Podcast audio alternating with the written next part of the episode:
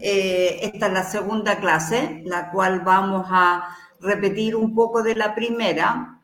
Eh, estamos como adecuándonos a cómo ir haciendo estas clases, cómo ir conectándonos y todo.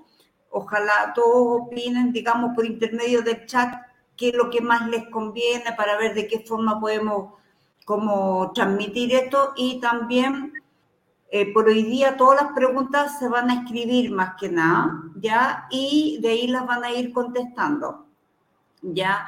En otra, en otra sesión que hagamos, en otra clase que hagamos, vamos a hacerla más parecida a la de la semana pasada, que les gusta más a ustedes cómo estar más en, como interactuando con la clase, ¿ya?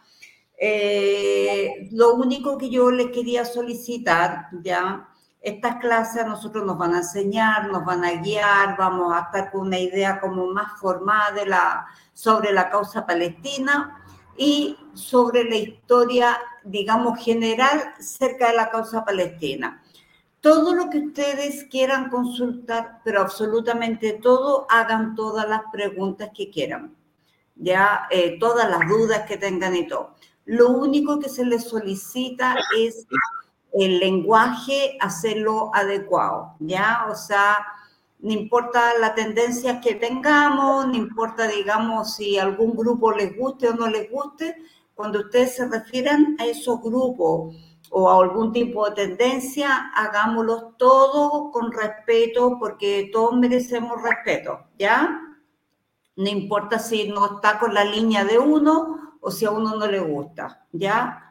Eh, la tolerancia es lo mejor para que nosotros también llevemos la causa palestina, digamos, a cabo. Si no tenemos tolerancia aquí, estamos todos mal. Así que la tolerancia, ante que nada, el respeto, y eso lo enseñan nuestros hermanos palestinos todos los días. ¿Ya? Estoy lista. Gracias. Don Nicolás. Bueno, agradecer a la colaboración que nos ha dado Radio Guillotina. Ha sido una muy buena ayuda. Agradecer a, a por su introducción y su ímpetu y trabajo para que todo esto se haga realidad. Y bueno, decir que vamos a repetir varios conceptos de la vez anterior porque como hay mucha gente nueva y la vez pasada no quedó grabado, esta vez va a quedar grabado. Y como va a quedar grabado, entonces lo haremos de manera tal que se pueda verlo, repetirlo y, y así el concepto entregado no va a ser un concepto que se va a perder. Así que vamos a partir todo de nuevo.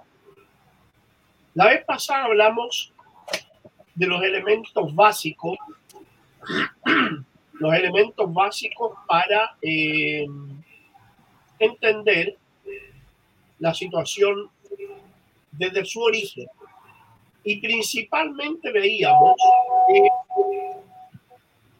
principalmente veíamos que había que dilucidar si existían derechos iguales y contrarios entre lo que plantea el sionismo y lo que es los derechos los colectivos. Hay unos ruidos más o menos fuertes ahí que, bueno.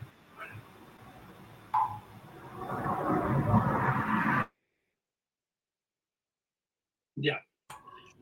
El caso es que los sionistas dicen que el territorio palestino les pertenecía porque allí los, hebreos, los hebreos habían tenido eh, su origen. Y por otra parte, se arrogan derechos inalienables, producto justamente de ese concepto que ellos emiten, que es un concepto histórico errado.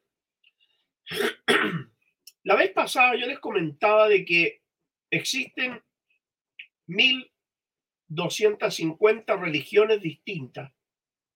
Por lo tanto, la historia no se puede estudiar desde el punto de vista religioso porque es cuestión de fe, de creencia, y no cuestión científica, cuestión palpable eh, y además fácilmente eh, de entender y de verificar. Y digo esto porque nosotros nos vamos a ir a un análisis de la historia.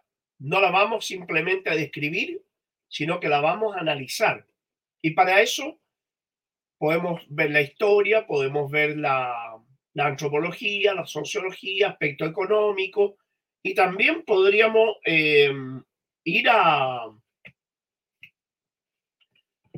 hacia elementos nuevos que,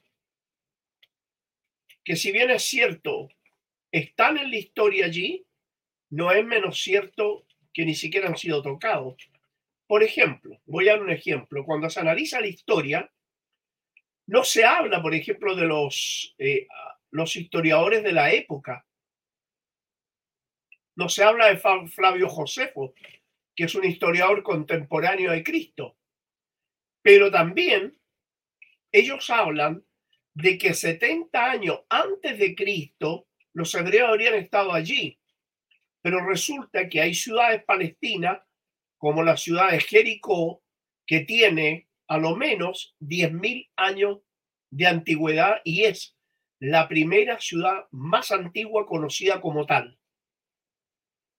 De modo que si aún aceptando la terminología y aceptando lo, lo planteado por los sionistas, no tienen asidero ninguno la reclamación porque habría derecho absolutamente inalienable del pueblo palestino por miles de años. Pero bien, aclaremos eh, conceptos. El primero, el concepto del, de los hebreos. ¿Qué eran los hebreos? Eso es lo primero que vamos a analizar. Y vamos a decir de que, y analizando los hechos históricos, en todo lo que es el Yemen actual y la península arábiga, en todo lo que es eso, la capacidad que tiene ese territorio de absorber a la población, de hacer viable la existencia de una población allí, son muy limitadas. No solo ahora, en esa época eran inmensamente más limitados que ahora.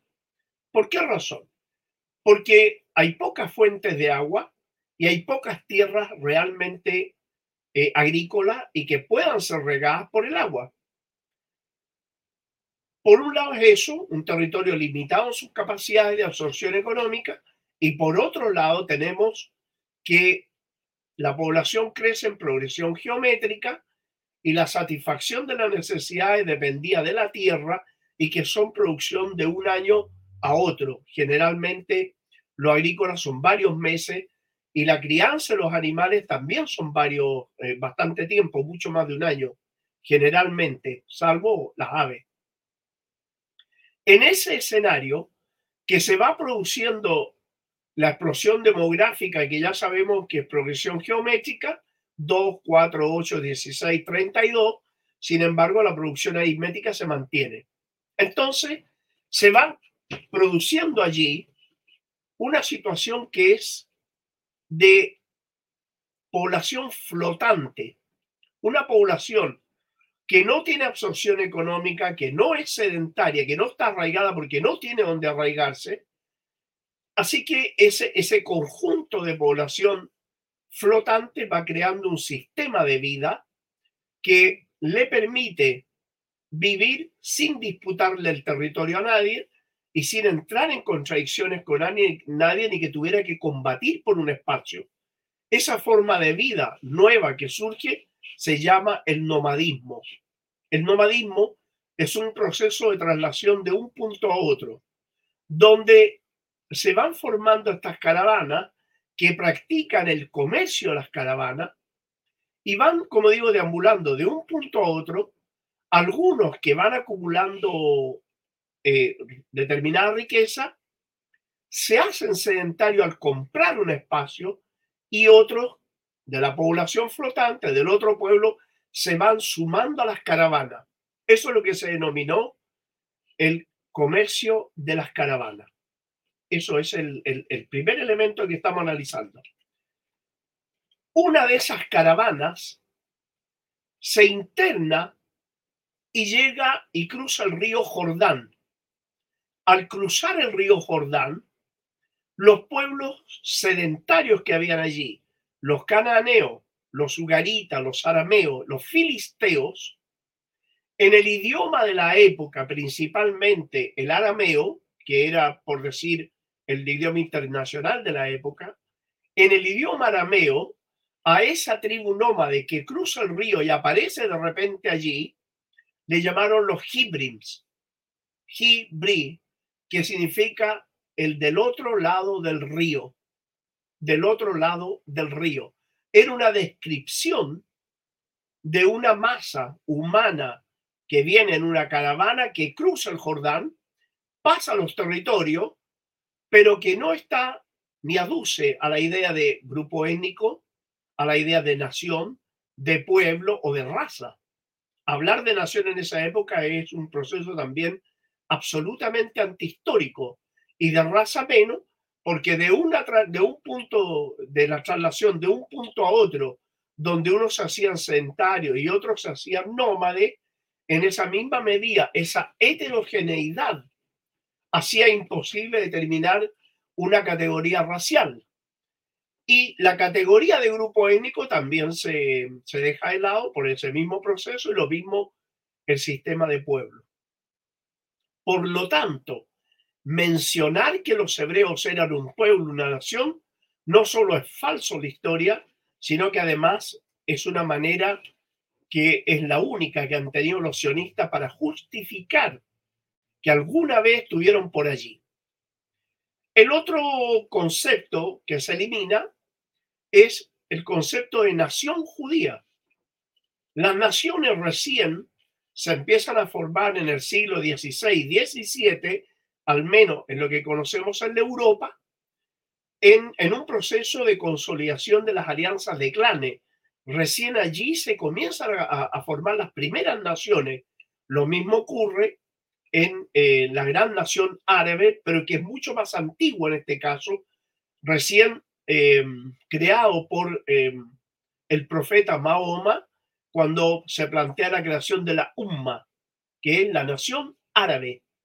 Es la nación más antigua, dividida después por el colonialismo en el siglo XIX, eso lo vamos a ver después, pero es la primera nación que se antecede a la Europa eh, alrededor de mil a mil cien años. Entonces, hablar del concepto de nación, de raza y pueblo en una época antes de Cristo no solo es anacrónico, es antihistórico, sino que es anticientífico. Por lo tanto, vamos a analizar otros conceptos que han sido muy bien utilizados y de forma muy inteligente por los sionistas. El concepto de Israel. ¿Qué ocurre con ese concepto? Resulta que en los libros históricos antiguos y en, los libros religiosos de la zona, se menciona mucho la palabra Israel. Pero ¿qué era esa palabra? También es una palabra de origen arameo que significa el creyente de Dios. Y eso es por la primera religión monoteísta. Se le llamó los creyentes de Dios el Israel, los creyentes de Dios, en ningún caso y bajo ningún aspecto esa deformación eh, morbosa que hicieron los sionistas de el pueblo elegido de Dios. En primer lugar, si lo analizamos desde el punto de vista religioso, vamos a coincidir en que Dios eh, no elige entre un pueblo y otro. Los sionistas lo que hicieron, agarraron a Dios, lo metieron en el club de los racistas, de los exclusivistas, de los segregacionistas, y hablan de un pueblo elegido. Los nazis hablaban de la raza superior. Son conceptos que tienden eh, para aglutinar voluntades, inventan este tipo de cosas. La idea de un pueblo elegido de Dios es una idea absolutamente antihistórica, normal y antirreligiosa. Por esa razón es que los judíos, los rabinos judíos que están aglutinados en organizaciones como Natura y Carta, ellos, Natura Carta significa los defensores de la religión, defensores del templo. Ellos combaten el sionismo político porque destruye la religión judía porque se inscribe el concepto religioso a un territorio en particular, a un marco geográfico y a un grupo de personas, lo que le quita la universalidad de la religión y va creando un Dios particularista. Por lo tanto, desaparece la religión judía y la, la convierten en un concepto político nacionalista como es el caso del sionismo. Entonces, el Israel es el creyente de Dios y no el pueblo elegido. No de casualidad a ellos le colocaron al Estado que ocupa Palestina, le colocaron ese nombre, porque justamente cualquiera que lea un estudio antiguo decir Israel, Israel aparece la palabra, van a decir, no, Israel existía de muchos años atrás. Esas son las maniobras muy bien elaboradas que hicieron los sionistas. Ya en el siglo, cercano al siglo XIX, en los albores del siglo XIX, el dominio del capital financiero y el dominio del capital bancario en Europa y en Estados Unidos lo tenían familias judías. Los Rothschild, los Morgan, los Rockefeller y muchos otros que eran Madoff que eran eh, de religión judía, también se hicieron sionistas. Y aquí hablo, digo, se hicieron sionistas, porque los primeros sionistas no eran judíos, los primeros sionistas eran cristianos, que planteaban el retorno al monte Sión. El monte Sión lo, lo planteaban por el recuerdo de las cruzadas. Entonces el reino cristiano Jerusalén, ellos pensaban los cristianos recrearlo, pero eso tenía un objetivo eh, más eh, económico, político que religioso. Y digo así porque la misma cruzada, las mismas cruzadas fueron una cuestión eh, bastante política y mucho menos religiosa. Porque en la medida que en la Europa medieval existía el régimen de producción feudal donde el siervo era esclavo de la tierra y que podía explotar, trabajar un pedazo de tierra, pero eso era para el señor feudal y una parte para que él pudiera conservar y mantener su familia. Ese sistema empieza a ser eh, presionado por lo mismo que planteaba anteriormente, la población crece en progresión geométrica, la satisfacción de las necesidades aritmética y algunos se comienzan a convertir en artesanos y empieza la, la pequeña manufactura. Por ejemplo, había un tipo que se demoraba, por ejemplo, en hacer un par de zapatos, se demoraba una semana, pero hubo otro que inventó una máquina y podía hacer el zapato en menos de un día. Entonces, eso empieza a ser tambalear el régimen feudal porque los esclavos ya no querían seguir siendo esclavos, sino que querían ser asalariados. Eso que hacía temblar al sistema feudal, los feudales con la iglesia se ponen de acuerdo y comienzan a desahogar la presión sobre el sistema feudal inventando el, la, las cruzadas. Por eso que la primera cruzada fue la cruzada de los pobres, ¿Ah? Esa cruzada sacaba millones de seres humanos de Europa pésimamente armados y los enviaban al rescate del Santo Sepulcro bajo la idea de una labor eh, religiosa divina, se escondía el, la necesidad de sacar a la población que presionaba el, la conquista de todo el, el, Mediterráneo y disputarle a los musulmanes el, el reino en, en Jerusalén. Esta situación nos lleva a que cada cierta época ellos hacían cruzadas, cruzadas, cruzadas, dominaron, se crea el gobierno cristiano de Jerusalén, el reino cristiano de Jerusalén, que duró 200 años. Posteriormente Saladino los expulsa, los expulsa de la zona y resulta que cuando vuelven a Europa, lo único que se les olvidó fue el Santo Sepulcro. No les interesaba. El interés era mucho más pragmático, más materialista que religioso. Estos, eh, estos eh, banqueros, estos banqueros estos que manejaban el capital financiero de Europa y Estados Unidos, se dan cuenta en un momento dado, ya en el siglo XVIII y, parte del XIX, de que el capital eh, financiero, bancario que ellos no controlaban, era el capital del Imperio Otomano. Esto lo voy a dejar ahí, voy a hacer un paréntesis, porque el año 1897, ya voy a explicar lo del Imperio Otomano, el año 1897 se hace en Basilea, se hace un Congreso Sionista Mundial, donde asisten delegados de muchas partes del mundo, inspirados e invitados por Theodor Herz, quien crea la idea de un Estado solo para judíos, un Estado judío. En ese Congreso Basilea se determina la creación de un Estado judío. La primera, la primera alternativa que ellos tenían según las propias actas del Congreso, la primera alternativa era la Patagonia chileno-argentina o argentino-chilena. La segunda era Madagascar. La tercera, la actual Uganda, y la cuarta alternativa en importancia era el territorio palestino. Cuando adquiere importancia el territorio palestino para los sionistas y abandona las anteriores, es cuando entran en contradicción con el capital financiero y bancario del Imperio Otomano. Si ellos hubieran tenido alguna relación con Palestina, Palestina habría sido la única alternativa y ninguna otra.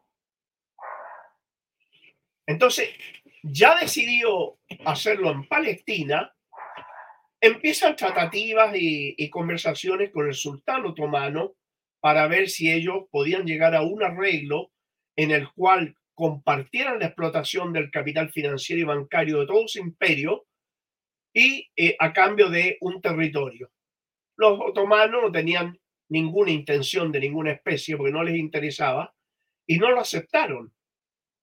A poco andar, estalla la Primera Guerra Mundial, que esa guerra se suponía que iba a durar cuatro meses, seis meses como mucho, pero sin embargo se alargó por cuatro años.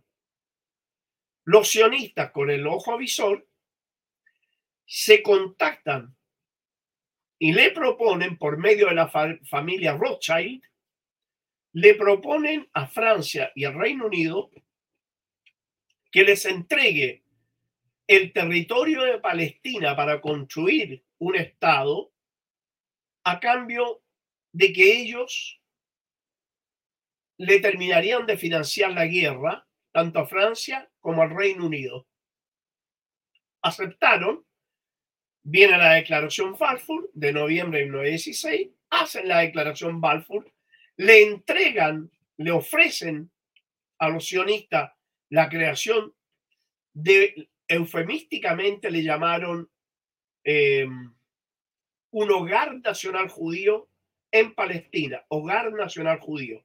Emitieron hablar de un Estado, todo eso para que la población palestina no se levantara.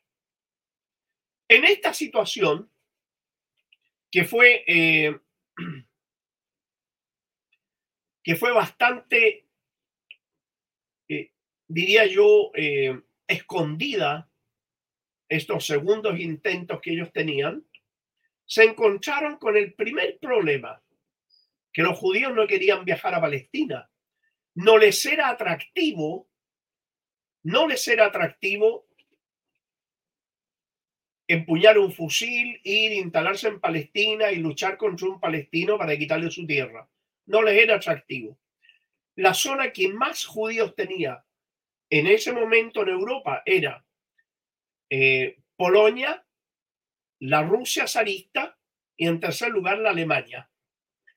En Polonia ocurre que se forma un partido que le llamaron el Bund, ese partido era un partido sionista donde trataba de aglutinar en torno a sí eh, la, los obreros, los trabajadores, la gente en general de religión judía. Pocos se inspiraban en eso, pocos se inspiraban en acercarse al Bund. No les era interesante en el caso de los rusos, en el caso eh, toda la zona de Ucrania y la actual Rusia, no, no, se acercaban más a los bolcheviques, a los mencheviques, en fin, pero en ningún caso le interesaba el sionismo ni, ni se preocupaban del sionismo.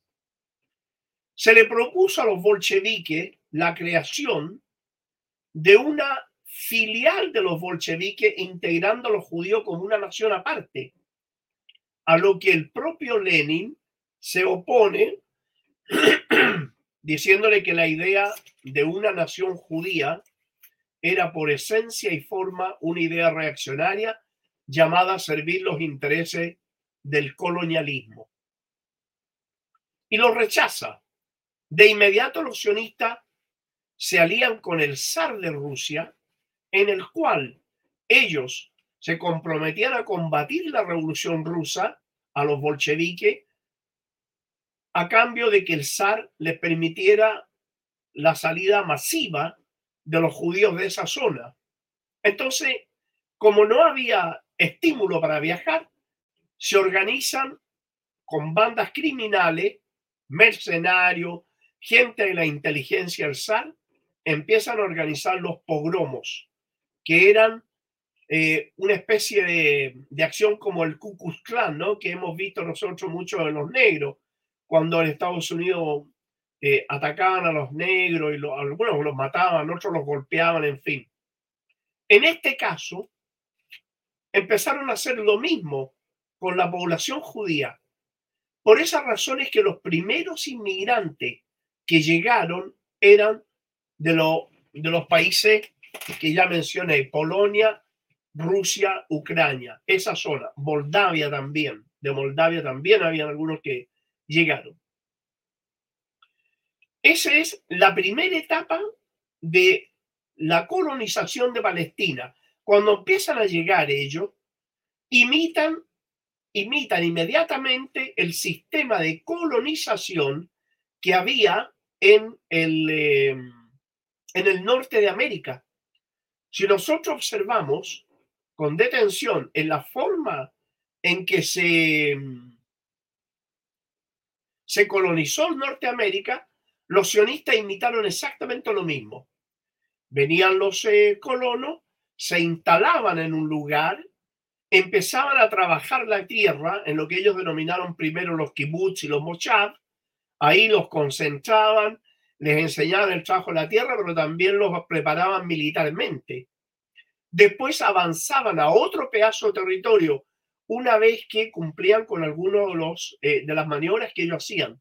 En primer lugar, la primera maniobra, los ingleses le aplicaban impuestos muy altos a los palestinos, a la posesión de la tierra por parte de los palestinos y liberaban de impuestos a todo lo que era eh, tierras que habían colonizado los sionistas. A los palestinos se, le, se les prohibía vender sus productos agrícolas en determinadas zonas y solamente tenían que vender hacia, eh, hacia la frontera, lo que le hacía muy difícil a los palestinos pagar los impuestos y por otro lado poder sobrevivir. Así que iban perdiendo, iban perdiendo tierra de esa manera. Esa tierra que el Estado británico colonizador le quitaba a los palestinos se la iban entregando gratuitamente a los sionistas para que se fueran instalando.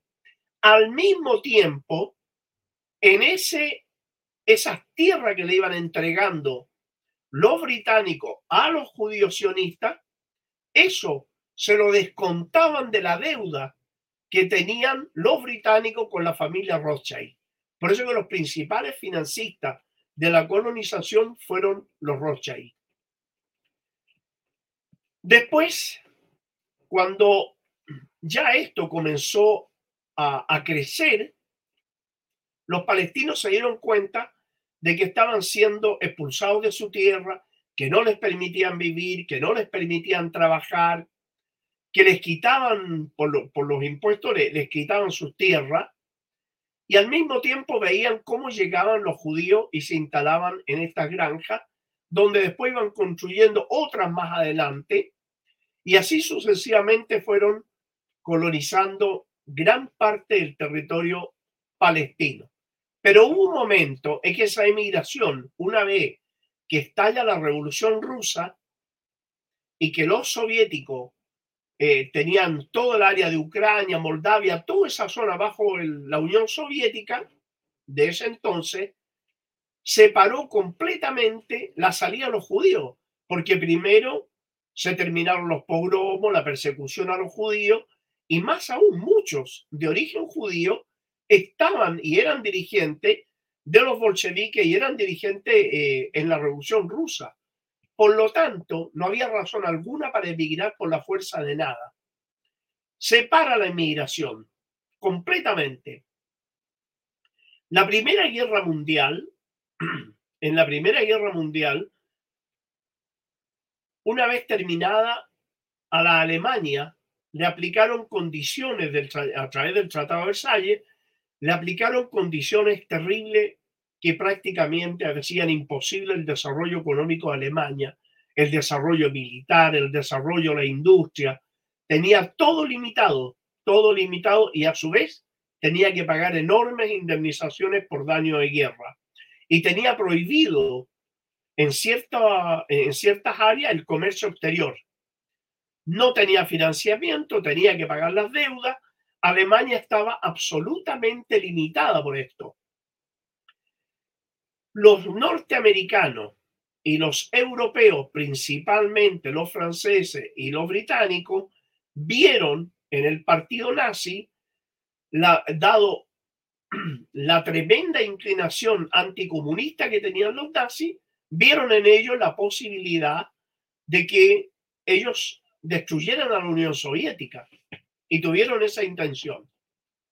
A poco andar, el año 1936, los sionistas se contactan con los nazis y desarrollan con ellos el mismo libreto que habían desarrollado con el zar de Rusia.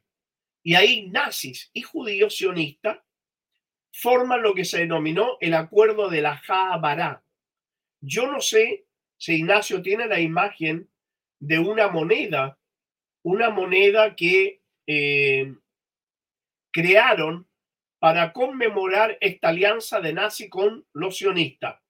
Yo la tengo aquí, la voy a buscar por si no la tienen para exhibirla en pantalla, pero eh, se la voy Envíame la elección. ¿Ah? Envíamela y la exhibo. Perfecto, lo hago en este instante. Entonces, digo esto porque aquí hay que desmitificar otra cosa que los que más promovían el antisemitismo y la persecución eran los propios sionistas. Les dio resultado con la Rusia zarista, que de allí fueron de Polonia, Rusia, Ucrania, Moldavia. Bueno, Benjamín Netanyahu es de origen moldavo, viene de Moldavia, no es del territorio palestino. Entonces, ante eso, ellos vieron que podían repetir en Alemania el mismo libreto que habían repetido con los eh, con el zar de Rusia. Y allí se desarrolla esta nueva alianza donde los nazis se comprometían a expulsar a los judíos a cambio de flexibilizarle todas las sanciones que tenían en contra de ellos eh, hasta por el Tratado de Versalles. ¿Ah? Aquí estoy buscando la foto. Estoy buscando también eh, tu teléfono. Ahí está. Te lo voy a enviar ahora. ¿Ah?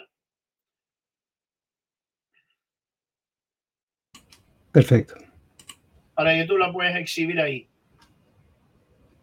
¿Me avisas si te llegó? Ahí. Ya. Eso es eh, una moneda que ellos acuñaron para conmemorar la alianza entre sionistas y nazis, porque el antisemitismo ha sido siempre la mejor arma que han tenido los sionistas para mantener a los judíos ligados al Estado de Israel, apareciendo como sus protectores y, eh, por otro lado, fomentando las persecuciones como lo han hecho durante todo el Ahí pueden ver la imagen ustedes de la moneda, que por un lado tenía la estrella de David y por otro lado la suástica nazi. Ese, ese acuerdo de la Jabara, ustedes lo pueden encontrar en el mismo Google, en el buscador, ahí le aparece, no todo, pero le aparece una gran parte. Así que ahí el año 1936 se hace este acuerdo a la Jabara y comienza lo que los sionistas habían deseado siempre, que era apoderarse de el manejo del capital financiero del Imperio Otomano. Ya lo tenían y tenían, por lo tanto, el manejo del capital financiero y bancario del mundo entero. Ese tremendo poder les permitía dominar la política hasta el día de hoy, tanto de Europa como de Estados, de Estados Unidos. Ahí está en pantalla el acuerdo a la Jabara. Entonces, el, comienza las persecuciones a los judíos en la Alemania nazi. Primero, no era de la forma de persecución, sino que eh, le estimulaban la salida pero solo un tercio de los judíos alemanes se fue a Palestina. Los otros dos tercios se fueron a Reino Unido, Francia y Estados Unidos. Fueron muy pocos los que emigraron a Palestina, sobre todo los más pobres, los que tenían menos posibilidades de desarrollarse en otros lugares. Y ahí hay varias cosas que, analizar, por ejemplo, para que ustedes lo tengan en mente cuando investiguen al respecto. Fíjense que las persecuciones que hubo después fueron principalmente al judío pobre. Samuel, Samuel Panzer, judío alemán, nunca fue tocado. Era el gran fabricante de los tanques Panzer de los alemanes. Nunca fue tocado, por ejemplo. Ahí se abusó y se persiguió al judío pobre, no al judío pudiente, no al judío que tenía riqueza.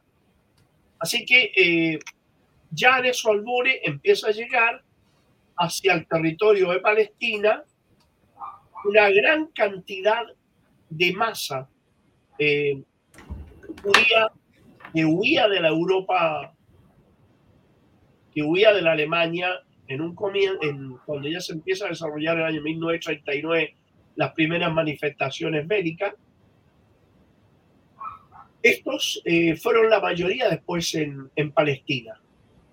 Allí, ya con el dominio total de lo que era Francia, Reino Unido, eh, Estados Unidos principalmente, los judíos vuelven, los sionistas vuelven a repetir el mismo libreto.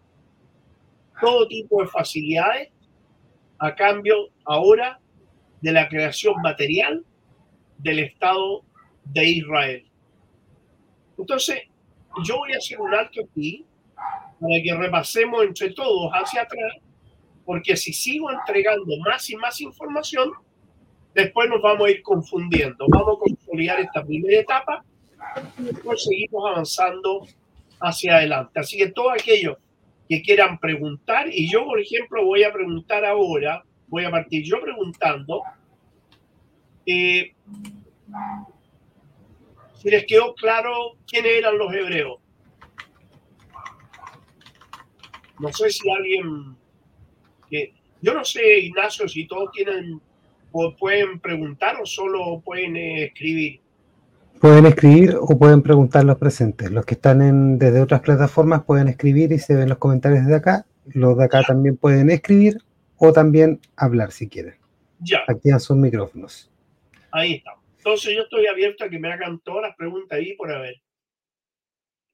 Eh, no, porque... Vamos a esperar también si alguien quiere hacer alguna pregunta por interno, Nico, a mí, al WhatsApp si quieren. Ya yo la transmito si es más complicado escribirla, pero también tenemos los chats abiertos, ¿ya? Ya. Hola, ¿me escucha? Sí, yo escucho perfecto. Ah, ya. Quiero saber las razones de Hitler para perseguir a los judíos. Porque tengo una amiga que no es árabe y bueno, y todos se están interesando en el tema y me decían, Tere, ¿por qué en ninguna parte aparece? ¿Por qué no solamente los persiguieron en, en Alemania, sino que en Inglaterra, en, en, España, en toda Europa? Entonces me decía que lo buscaba en Google, lo buscaba en Google y nunca aparecía. Las razones del rechazo a los judíos. Ya. Hay dos cuestiones que son re interesante analizar acá y hay que eh, poner atención al respecto. ¿Ya? Yo explicaba de que había una etapa en que se empezó a descomponer el régimen feudal y que empezó a aparecer el asalariado. Vale decir, empieza a surgir el capitalismo como una forma de organización de la producción y ese capitalismo, se recuerda lo que decía, transforma el, el esclavo en asalariado, la gente común y corriente quería ser asalariado y no esclavo. Pero los que querían instalarse con algo ya una vez superado el tema de la Inquisición, los que querían instalarse caían en las manos de un capital financiero que no tenía regulación, que era tremendamente usurario, y la gente generalmente terminaba quebrado y perdían, perdían sus bienes porque se quedaban los sionistas, los judíos sionistas con eso. ¿Eso qué significaba? Por un lado, que la población se veía limitado en su desarrollo humano y por otro lado, el capital productivo se veía también limitado porque era absorbido por el capital financiero la usura, la usura, porque en esa época era todo usurario, no había ninguna regulación bancaria de las que hay ahora. Pero ¿qué es lo que se perseguía? No era el judío en sí, sino que era la actividad de usura. Lo que sí daba que la mayor cantidad de banqueros en Europa y en Estados Unidos hasta el día de hoy son de religión judía. Pero eso es porque desde la antigüedad el judío podía practicar el préstamo, la usura, todo eso. La religión cristiana lo prohibía y la religión musulmana lo prohíbe hasta el día de hoy. Entonces, quienes podían desarrollarlo sin límite alguno, eso eran los judíos, los judíos sionistas. Pero no se perseguía a todos los judíos. No, eso es, una... A ver, a veces también ocurría así, de que habían situaciones como las que mencioné en la Rusia zarista y todo eso, y que con los nazis también se desarrolló en toda Europa, pero que no tiene relación ni con Palestina, ni tiene relación con una estructura determinada antisemita, porque la verdad que no era, no era así. Entonces, eh, otras situaciones que se daban, que hasta el día de hoy, que hay cuestiones que no tienen nada que ver con persecución al judío en sí, pero cualquier cosa te la califican de antisemita. ¿Te das cuenta? Cualquier cosa te la califican de antisemita. Tú haces una crítica al Estado de Israel, no, eres antisemita. Entonces, cualquiera que se opusiera a cualquier cosa donde estaban metidos los sionistas, entonces eran antisemitas. Eso es una generalización bastante amplia que ellos hicieron y que justamente no tiene una base real en la historia, no obstante lo que explicaba recién.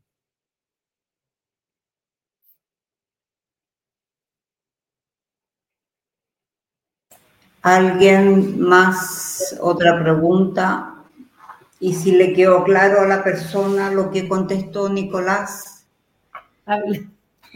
No, sí, me quedó claro. Lo que pasa es que yo tenía entendido que en Alemania existió la misma situación que existe ahora en el mundo, que eran dueños de los bancos, de las comunicaciones. Entonces, eh, Alemania estaba, como tú dijiste, un día después de la Primera Guerra Mundial y ellos tenían todo el poder. Entonces, este, claro, fue un loco, todo lo que tú queráis, pero también eh, ellos tenían el mismo poder que tienen ahora en el mundo. Sí, mira, lo que tú dices está bien, es bien, es bien, es, muy real. Pero fíjate lo siguiente, ¿te acuerdas cuando yo recién hablaba de que ellos, para conseguir la declaración Balfour, le financiaron a Francia y al Reino Unido que se habían dividido el mundo árabe a través del tratado, lo que ellos denominaron Sykes-Picot, de la Segunda Guerra Mundial, a través de ese tratado, ellos se dividieron el mundo, el Imperio Otomano, pero principalmente el, el Imperio Otomano estaba en los países árabes. Entonces, en el año 16, ellos ya aspiraban, como digo, al control del capital financiero. Cuando ellos financiaron a Francia y al Reino Unido, lo financiaron para que terminara la guerra contra quién? Contra Alemania. Mm. Entonces los alemanes siempre tuvieron ese rencor adentro, ah, porque fueron ellos que fueron culpables de su derrota. Entonces, el capital financiero, el capital bancario que ellos controlaban en Alemania, también estaba unido al capital financiero y bancario de Europa y Estados Unidos, que tenía bloqueado a través del Tratado de Versalles Alemania. Entonces ellos veían que el judío lo limitaba en todo. ¿Te das mm. cuenta?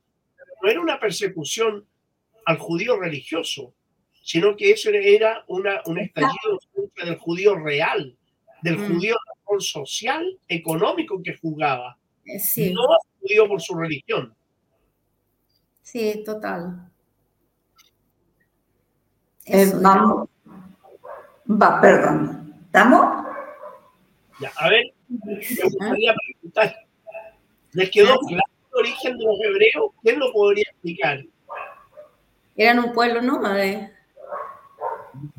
Pero ¿cómo llegaron a, determinar eh, eh, qué significaba hebreos en el idioma arameo de la época?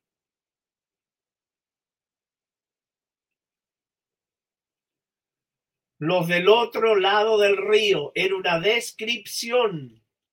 No aduce a una categoría nacional, no aduce a una categoría religiosa ni étnica. O sea, religiosa ni étnica ni, ni, ni racial, ¿no?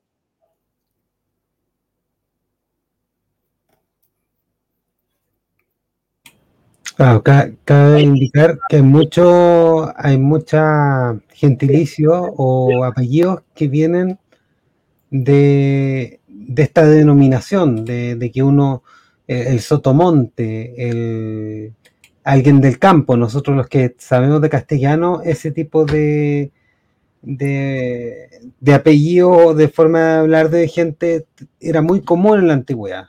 Uno vivía cerca de una cueva y era cuevas. Así era, era tan simple como eso.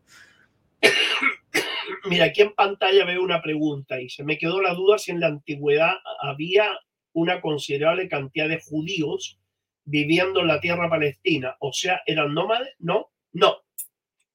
No, los judíos, algunos eran nómades, otros no eran nómades. El judío religioso era una expresión mínima dentro del, en lo que podríamos denominar hoy día Asia Occidental, en una expresión mínima ellos practicaban la religión judía porque era la primera religión monoteísta, ojo con eso. Pero había judíos instalados en... Eran judíos, y aquí hay que diferenciar, ¿no? Porque cuando dicen, ¿Qué cantidad de judíos había en la tierra palestina? No. ¿Qué cantidad de palestinos profesaban en la religión judía? Porque eran palestinos que representan, no eran judíos una raza o una nación aparte, ya lo expliqué, sino que eran palestinos de religión judía, egipcios de religión judía, iraquíes de religión judía, chileno, argentino, alemán de religión judía. Ojo con eso. El judaísmo no es un concepto nacional, es un concepto religioso. Y la religión la puede practicar cualquiera de cualquier lugar del mundo. Hay una pregunta muy buena que dice, no tengo claro el concepto de antisemita, ya que al parecer ese concepto también involucra a los árabes. Efectivamente, los únicos antisemitas que hay son los sionistas que matan árabes. Mm. Porque ni los rusos, ni los alemanes, ni los ucranianos, ni los moldavos son semitas, son europeos no tienen nada que ver con el semitismo. Esa es una de las grandes falsedades que hay. ¿Ah? Los rusos, que los primeros, los polacos, los argentinos, los norteamericanos, los chilenos, ninguno semita. Y tampoco se puede dar la semita porque profesan la religión judía. Ojo con eso. Nico, es que una sola aclaración, Nico, ¿ya? Todo lo que es árabe es semita. ¿Estamos ok con eso, no es cierto? Eh, el concepto árabe, el árabe, es un concepto principalmente nacional, cultural. Ojo con eso. ¿Ya? Ahora, fíjense que yo les voy a, les voy a nombrar algo aquí. Acá yo tengo, no sé si Ignacio se puede ver esto aquí. Mira. ¿Se lee ahí? Muy poco. Israel hace pruebas de ADN para certificar si los migrantes son realmente judíos para poder casarse. Claro, es, es una cosa que, a la que se han dedicado mucho a los estudios de ADN durante mucho tiempo. Esto es más mentiroso que Judas. Esta noticia es una falsedad absoluta, pero ¿qué busca? Busca dar la idea de que existe una raza judía y no una religión judía. Porque si el hombre judío tuviera un ADN común, es imposible encontrar primero un ADN puro hoy en día. Y en segundo lugar, no podemos determinar un ADN por un concepto religioso. Esta es una falsedad, pero que está llamada a robustecer la idea de que ellos son una raza aparte, un pueblo aparte, una nación aparte. Esto es lo que busca ese, ese tipo de... Entonces, con eso hay que tener mucho ojo. Ellos saben de que eso es mentiroso, los sovietas lo saben y saben que le van a hacer el, el ADN a 100.000, pero ¿cuál es el ADN judío? Si el judaísmo es una religión. ¿Podemos hablar de un ADN musulmán? ¿Un ADN cristiano? ¿Qué común tiene el cristiano alemán en su ADN con el cristiano argentino en su ADN? ¿O con el cristiano palestino en su ADN? Eso es falso, no es científico y busca otros objetivos que el que les mencioné, tratar de justificar la creación del Estado de Israel como de lugar. Nico. dice una cosa, dice, ¿Por qué Inglaterra ofreció esos tres lugares además de Palestina? No, Joana, eh, no, Inglaterra no ofreció. En el Congreso de Basilea, los judíos sionistas que se reunieron allí, que venían de diferentes partes del mundo, ellos acordaron tratar de formar un Estado judío en alguno de esos lugares. No lo ofreció Inglaterra. Inglaterra ofreció Palestina por medio de la declaración Balfour. Eh, Héctor iba a hacer una pregunta. Sí, Perdón. Hola, Nicolás. Héctor Rodríguez. Mira, eh, la consulta que quiero hacerte, Nicolás, que es muy importante, es con respecto al imperio romano versus eh, esta religión judía dentro de Palestina. Porque, porque es muy interesante esa parte, porque ahí se describe directamente de que Israel tuvo muy poco tiempo en la historia un lugar donde realmente habitaban y que se pudieron organizar. Y no olvidemos que en este caso, ¿no es cierto?, los cristianos, eh, una vez que, bueno, como dice la Biblia, ¿no es cierto?, que llega Jesús y, y, dice esto ya es tiempo pasado y viene el hombre nuevo que deja fuera el, el, judaísmo como tal, sino que lo deja como un dato histórico nomás. ¿No es cierto? Entonces, la pregunta mía es la siguiente. ¿Cómo fue esa parte que fue muy interesante con respecto al imperio romano, eh, mediterráneo y Palestina? Porque, eh, eh, ¿cómo se llama? El imperio romano invadió Palestina, no invadió a, a Israel porque ya no existía. O sea, nunca existió, digamos, físicamente. ¿Cómo, cómo lo ves tú? ¿Cómo, cómo, ¿Cómo estudiaste esa parte? ¿Cómo lo podemos enganchar un poco con esa parte que tú estabas hablando recién con los arameos, qué sé yo? Claro. Gracias. lo mismo de siempre. Tenemos que aprender a utilizar el concepto de que el judío es una religión. Los palestinos de religión judía que había allí, que practicaban el préstamo y que tenían una actividad dentro del comercio en esa zona, muchos de ellos tuvieron discrepancias con el poder eh, romano. Ojo con eso. ¿ah? Ahora, eh, la cantidad de judíos eh, palestinos de religión judía en esa época allí era ínfima. O sea, en el siglo XIX no alcanzaban el 3% de la población de Palestina.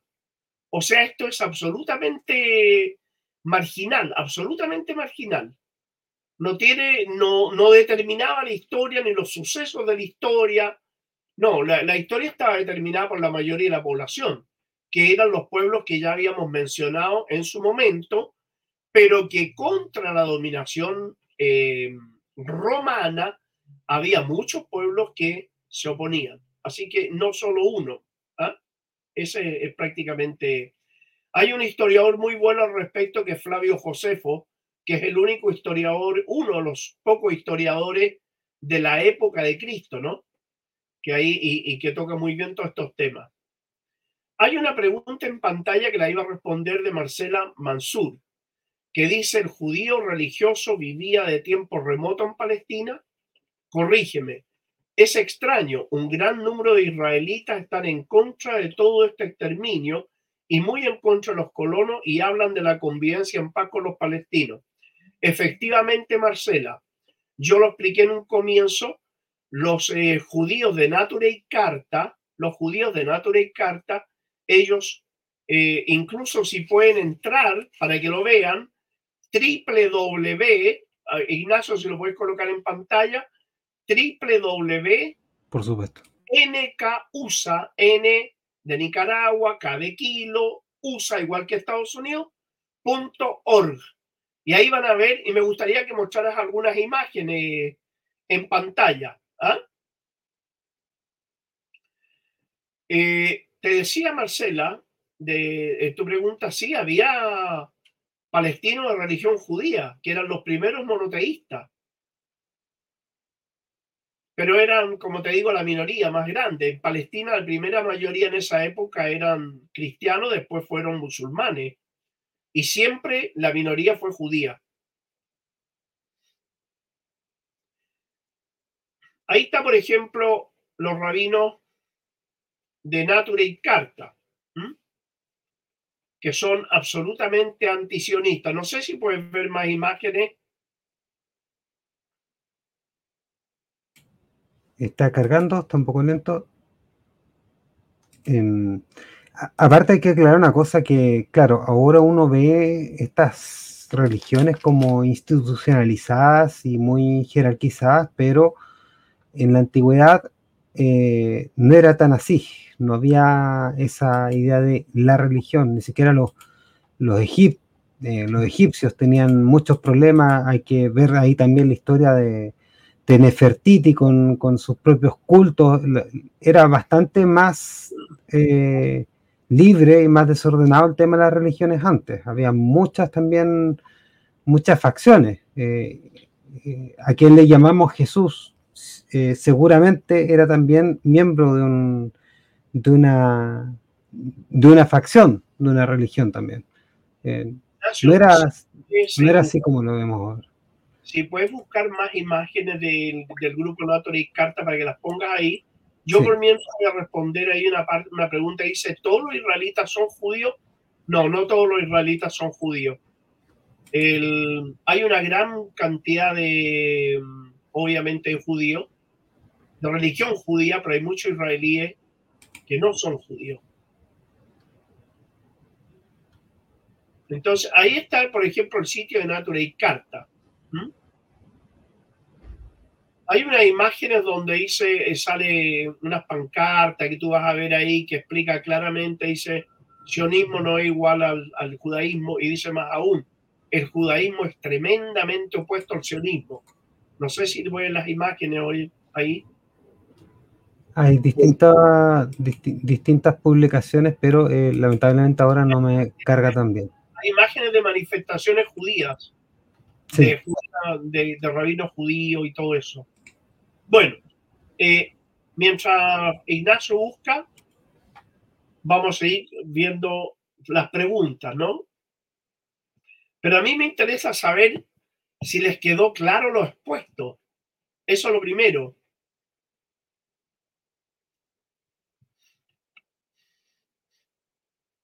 Nicolás, Nico.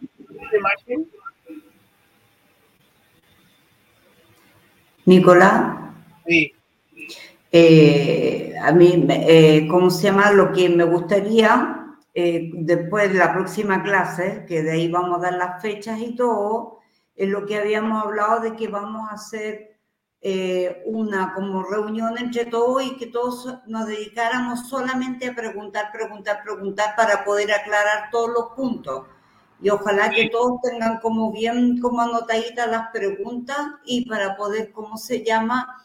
Ir dejando claro y si hay que repetir algún episodio, hay que repetir alguna parte de la historia, eh, ¿cómo se llama? Poder repetirla, ¿ya? Eh, eso es súper importante. Nicolás va a estar ausente y va a volver el 12 de diciembre con las clases y de ahí, si Dios quiere, no paramos. Así que vamos a fijar la fecha, las vamos a mandar vamos a solucionar todo lo de la transmisión. Eh, van a quedar las clases grabadas también para que ustedes vayan viéndola y, eh, y vamos a ir como avanzando y me encantaría, en lo que te digo, Nico, que hagamos esto, que sea como un, un conversatorio más que nada, ¿ya? Hay una pregunta que quiere hacer Janet eh, Sí. ¿Cuál es? Em, oye, Nico, yo tengo una pregunta. ¿En qué momento Estados Unidos empieza a apoyar económicamente a Israel? Qué buena, qué buena pregunta, Janet.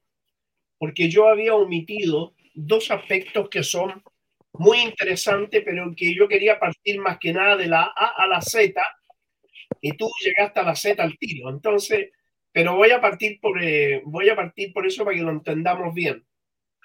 Cuando estalla la Primera Guerra Mundial y los europeos se encuentran absolutamente desgastados por la, por la situación de guerra, que hay que imaginarse lo que es una guerra de cuatro años a ese nivel. Los países estaban completamente desgastados.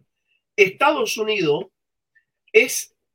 eh, ingresa a la guerra por una eh, un acuerdo con los británicos, entre los sionistas y los británicos.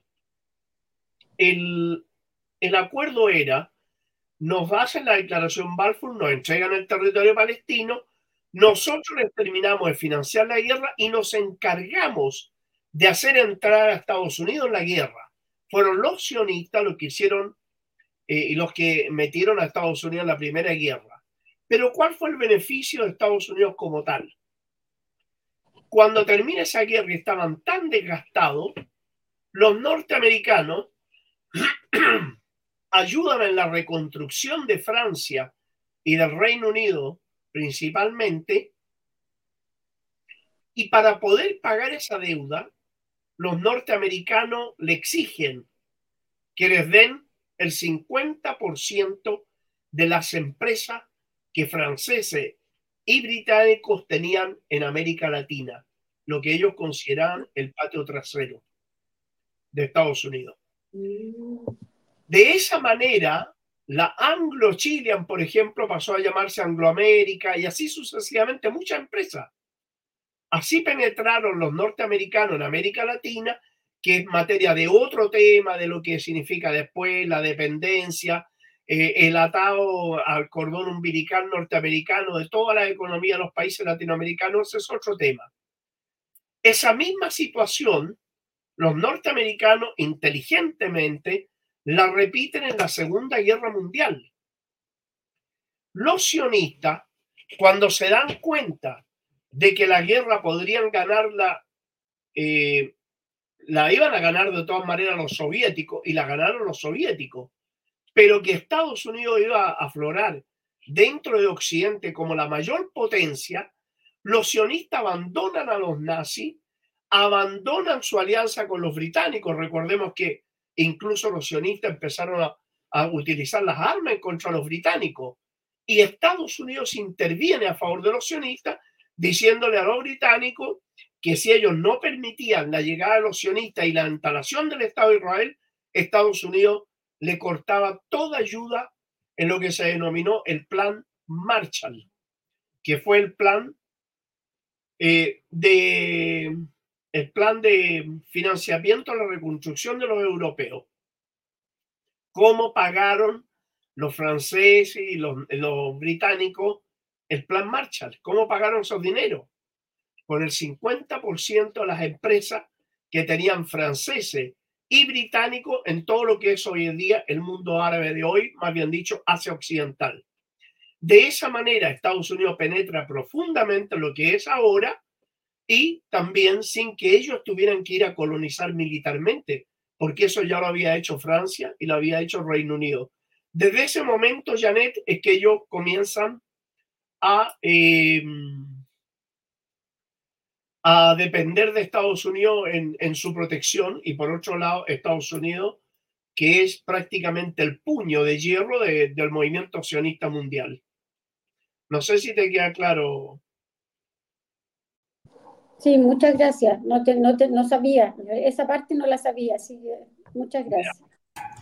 También hay un antecedente de la banca eh, bastante oscuro y bastante entramado, porque está, eh, como muchos países, eh, Estados Unidos recibió a muchos de los, de, los judíos que vienen escapando del régimen nazi, pero también acogió a mismos judíos que estaban haciendo negocio con el oro que era que le habían robado a, los judíos de, de Alemania.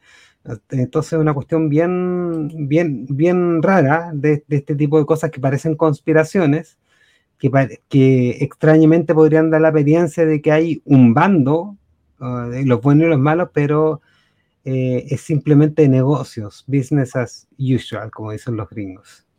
Oye, eh, hay algunos temas, por ejemplo, muy interesantes que pone Flavio, pero no lo voy a tocar ahora porque va a ser tema de un capítulo aparte que es la actualidad porque eso está relacionado con la actualidad, no con la época antigua. Entonces, para no enredarnos, Flavio, eh, está muy interesante lo que tú planteas, pero está eh, descontextualizado. ¿ah? Una vez que lleguemos a la, época actual, vamos a tocar el BRICS, la nueva ruta de la seda, la ruta de la seda alternativa que quiere imponer Estados Unidos, por qué la guerra de Gaza, cuáles fueron las razones para atacar Gaza, todo ese tipo de cosas lo vamos a analizar ahora, eh, más adelante, perdón, no ahora. Nicolás, Marcela había hecho una pregunta súper interesante, pero no sé para dónde se fue. Fue antes de Flavio, ya, que si tú la pudieras ver para contestar, Ignacio. A ver. Que muy buena, porque tenía que ver algo como, como le han vuelto la cabeza a, a los cristianos, en especial a los evangélicos, con todo lo que es el judaísmo.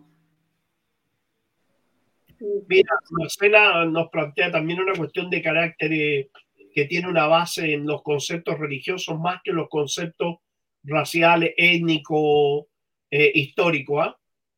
A ver, creo que sería interesante aclarar de lo que se apegan los sionistas sobre la tierra prometida. Claro, eso es muy interesante, muy interesante, Marcela. Gracias por esa pregunta. El, los sionistas tienen, primero, muy convencido a los evangélicos de que ellos son el pueblo elegido y que Palestina es la tierra prometida por Dios. ¿Ah?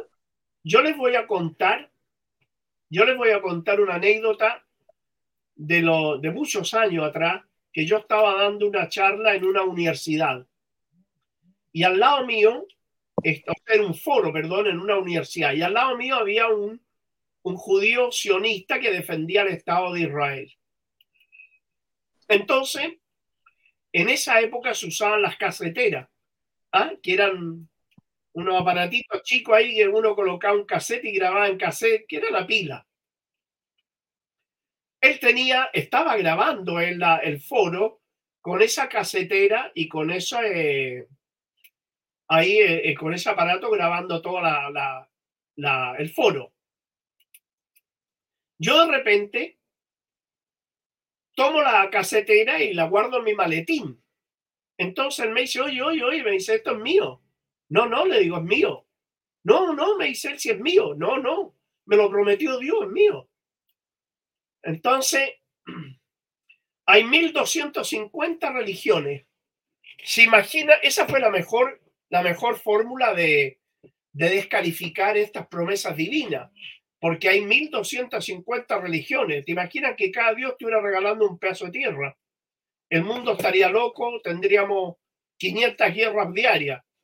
Entonces, eh, eso es la tierra prometida, son mitos, mitos, como el mito del pueblo elegido. Es exactamente lo mismo. Lo que pasa que los denominados cristianos sionistas justifican, justifican a sí mismos eh, el apoyo al Estado sionista a través de esos mitos de la tierra prometida y el mito del pueblo elegido. Y los, los evangélicos, desgraciadamente, ahí se ha desarrollado la religión dentro de los elementos más deprimidos culturalmente en la sociedad, eh, han sido pasto de, de una situación que si nosotros observamos las radios, ustedes van a ver la cantidad de programas que tienen los evangélicos en las radios, está lleno. Hay que preguntarse dónde sale la plata para esas radios. Entonces, allí hay verdadero llamado, una apología una apología permanente de apoyo al Estado de Israel. Pero resulta ser que los evangélicos no saben, siendo que se autocalifican de cristianos, no saben que el único territorio, y esto tómenlo bien en cuenta, el único territorio del mundo donde la población cristiana, en vez de crecer producto de la explosión demográfica, disminuye año a año, es justamente donde Cristo nació, predicó, deambuló. Los cristianos disminuyen año a año y no crecen, como podría ser producto de la explosión demográfica, pero sin embargo no crecen.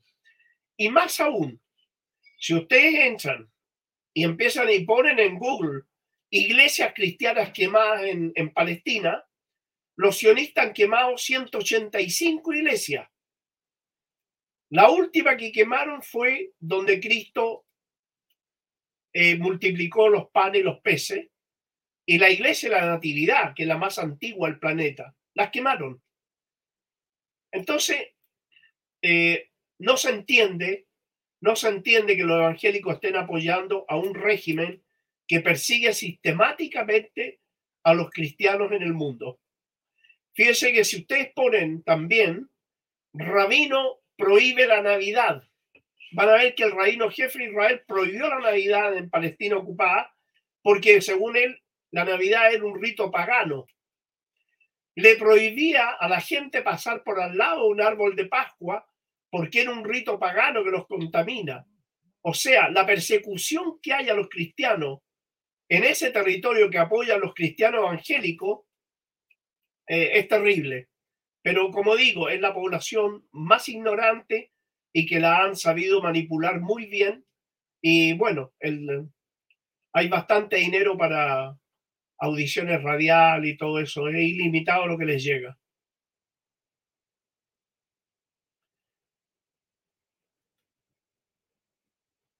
No sé si hay otras preguntas, Ignacio. Bueno, acá en este chat yo no veo. Eh, acá dice Marcela que obvio porque ellos no creen en la avenida, en la primera avenida de Cristo. Claro. O sea, de hecho, de hecho, eh, Nature Carta lo plantea y Nature Carta plantea muy bien. Por eso es que yo los invito a que lean a los rabinos judíos ellos son miles, no, no son dos, tres, son miles de rabinos judíos que plantean que el Estado de Israel es una aberración que atenta contra el judaísmo, que destruye la religión judía. Entonces, ahí lo único que queda del Estado de Israel es un concepto colonial, político, al servicio del colonialismo europeo y norteamericano hoy en día en su etapa imperial.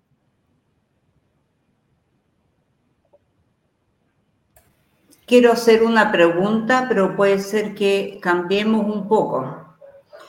Quiero eh, saber por qué en eh, Palestina nosotros tenemos milicias, no tenemos ejército, pero también a su vez, ¿ya? ¿Por qué las milicias actúan como ejército, pero las hacen poner al mundo exterior como que son terroristas?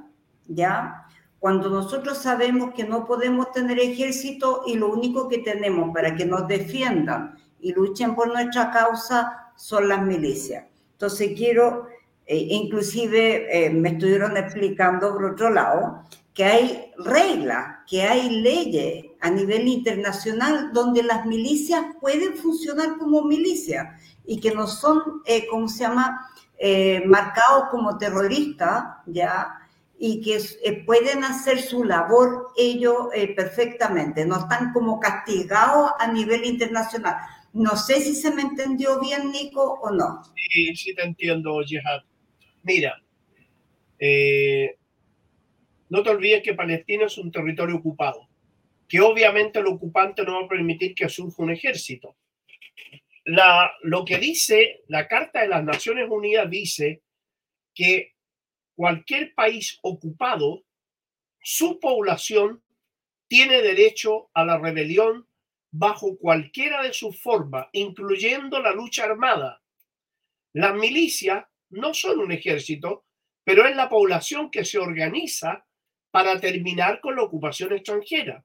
Y en el caso del pueblo palestino, hay varias milicias que se han organizado para luchar contra la ocupación extranjera las ampara el derecho internacional, que dicho sea de paso, sirve absolutamente para nada, porque el derecho internacional no se lo aplican a los pueblos débiles militarmente, no se lo aplican a los pueblos pobres. El derecho internacional lo hacen respetar única y exclusivamente cuando favorece a Estados Unidos, Reino Unido, Alemania o, o Francia. Pero para los pueblos, como el caso del pueblo palestino, no hay derecho de ninguna especie. Lo único que tiene el pueblo palestino para hacer respetar su derecho a la vida, su derecho a su territorio, es las milicias que tú perfectamente planteas. Esas milicias partieron con poquitos hombres, después la gente luchaba con piedra en las calles, pero después que liberaron Gaza de la ocupación extranjera, en Gaza se hicieron fuertes y crearon dos milicias que son muy importantes, tres diría yo, que es Hamas, la Yihad Islámica y el Frente Popular para la Liberación de Palestina. Yo quiero decir aquí, eh, si me lo permiten, con toda... Me preocupa, hay una, una, una propaganda de distracción ideológica, una, una propaganda para tratar de destruir la imagen que alcanzó la yihad islámica y Hamas con esta, con esta guerra, porque aquí, ojo, ojo, no es la guerra de Israel contra Hamas, porque con eso dejan de lado a la autoridad palestina. Es la guerra de Israel en contra del pueblo palestino, que Hamas y la yihad islámica y el Frente Popular para la Liberación de Palestina son los que, en uso de sus prerrogativas que el derecho internacional los ampara, luchan contra la ocupación extranjera. Ahora, lo que ha hecho eh, eh, eh, la inteligencia israelí, lo que ha hecho, y desgraciadamente algunos palestinos se hacen eco de eso, son dos distractivos ideológicos y deben tener mucho cuidado en andar repitiéndolo. El primero, que dicen que jamás lo habría creado el Estado de Israel. Mentira, falso eso. No lo creó ni lo financió, eso es mentira. Era simplemente, son para quitarle apoyo en el pueblo palestino o crear la duda, la suspicacia con respecto a Hamas y a la yihad islámica. Lo segundo, cuando hablan de que habría un acuerdo entre Hamas y el Estado de Israel para esta guerra de ahora. ¿Quién va a llegar a un acuerdo de esa magnitud? Eso, eso es lo más ridículo que yo he escuchado. Simplemente la paliza que le dieron militarmente a Israel en la franja de Gaza no se la habían dado nunca en su historia, ni siquiera tres gobiernos árabes al mismo tiempo en la guerra de 1967. La paliza que le dio Hamas ha sido tan vergonzoso para el gobierno que tratan de minimizar, por otro lado, el tremendo respeto que hay en la población palestina y en, la población mundial acerca de, eh, con respecto a Hamas que tiene una un tremendo apoyo en este momento. Ahora, fíjate que desgraciadamente hay grupos de palestinos privilegiados en, en Palestina ocupada que gozan de los privilegios del Estado de Israel, que tratan de quitarle mérito a Hamas y dicen, por ejemplo, que absurdo que Hamas haya iniciado esta guerra con respecto a Israel. Nunca en la historia habíamos tenido una victoria militar como esta, independiente de la cantidad de civiles que, mató, que ha matado Israel, pero que le significó una derrota política y diplomática porque el mundo entero se levantó en contra de la barbarie israelí. Por lo tanto, Israel tuvo dos derrotas. La primera, desde el punto de vista político, diplomático y de imagen a nivel mundial, se terminó ese Estado de Israel víctima de los pobrecitos perseguidos. No, eso se acabó. Se pasaron a convertir en, en sanguinarios, crueles y miserables. Y por otro lado, desde el punto de vista militar, que han recibido una tremenda derrota, porque de acuerdo a un propio periodista israelí, ¿ah? que yo lo, te lo puedo mandar, Ignacio, para que lo coloques, o no sé si tú lo tienes, Jihan, el periodista israelí que habla de que los soldados muertos serían 3.000 y alrededor de 11.500 heridos. No sé si tú lo tienes, Jihan. Sí, sí lo tengo, lo busco de inmediato. Se lo mando a Ignacio, se lo mando a Ignacio. Para que lo publique. Nunca en la historia Israel había tenido una derrota militar más grande que esta. Y ahí está jamás fuerte como ninguno.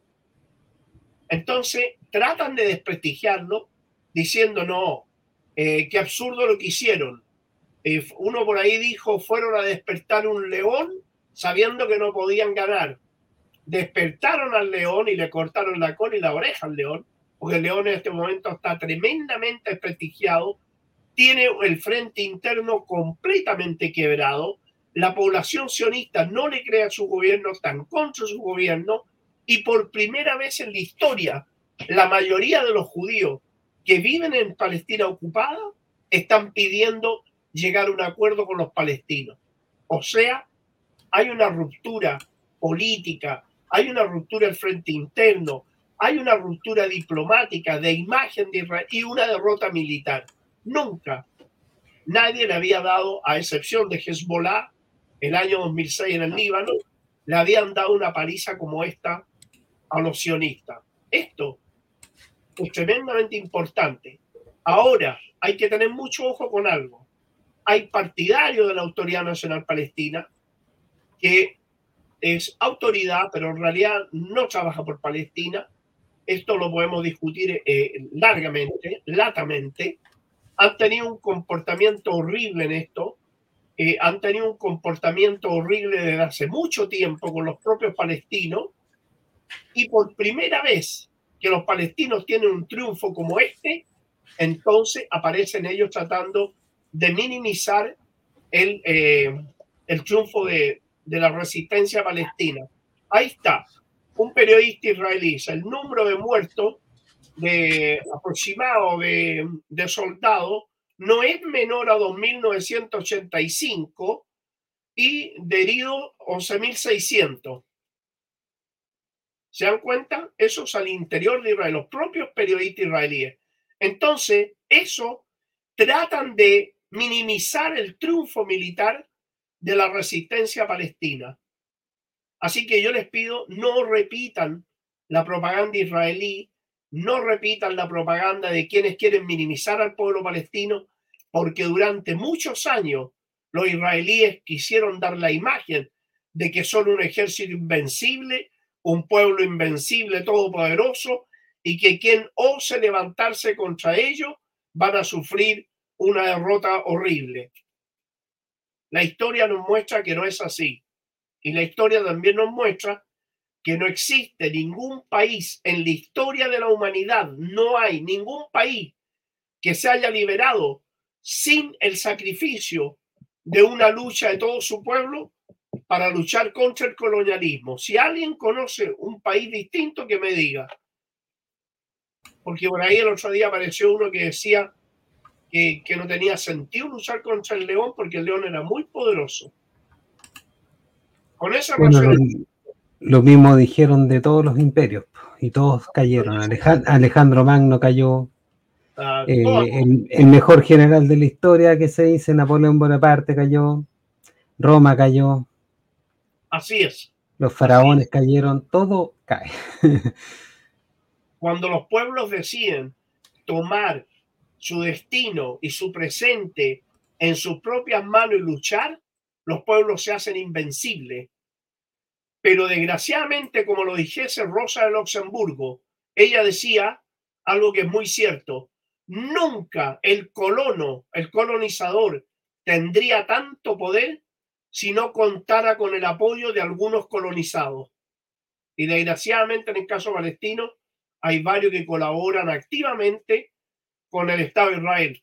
Porque desgraciadamente, si ustedes observan, si ustedes observan el día de hoy y ayer con la entrega de los presos palestinos que salieron, ¿ah? la pregunta que yo le hago a todo el mundo, ¿por qué razón el ejército israelí entró a los territorios gobernados por la autoridad palestina y detuvo a la gente sin que la policía palestina reaccionara? Sin que hiciera absolutamente nada,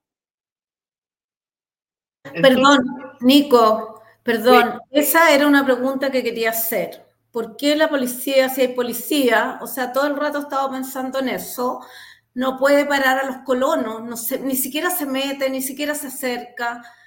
No, entiendo qué, cómo, lo, cómo se gobierna, cómo puede actuar, cómo no puede actuar. Tere, te voy a mm. decir algo. No solo eso, cuando el ejército israelí va a detener un palestino, la policía con los jeeps van adelante abriéndole camino. Son los principales delatores. Han entregado a los mejores líderes palestinos, se los han entregado a los sionistas para que los encarcelen. O sea, el, los cinco, ¿se acuerdan los cinco prisioneros palestinos que arrancaron de una cárcel? Sí. Ya. Lo entregó la policía palestina. A los, a los que lo entregaron, la gente, el pueblo palestino fue a quemarle sus casas. Entonces, yo, eh, esto hay que decirlo. Eh, dice, eh, la, autoridad palestina dice, es que tenemos acuerdo de seguridad con Israel y tenemos que respetarlo. Perfecto. ¿Pero qué acuerdo? Ahora, la pregunta es esta. Todos los días matan tres, cuatro mm. palestinos. ¿Alguna vez vieron ustedes que Israel entregó a alguno de sus soldaditos para que fuera juzgado por los palestinos? No.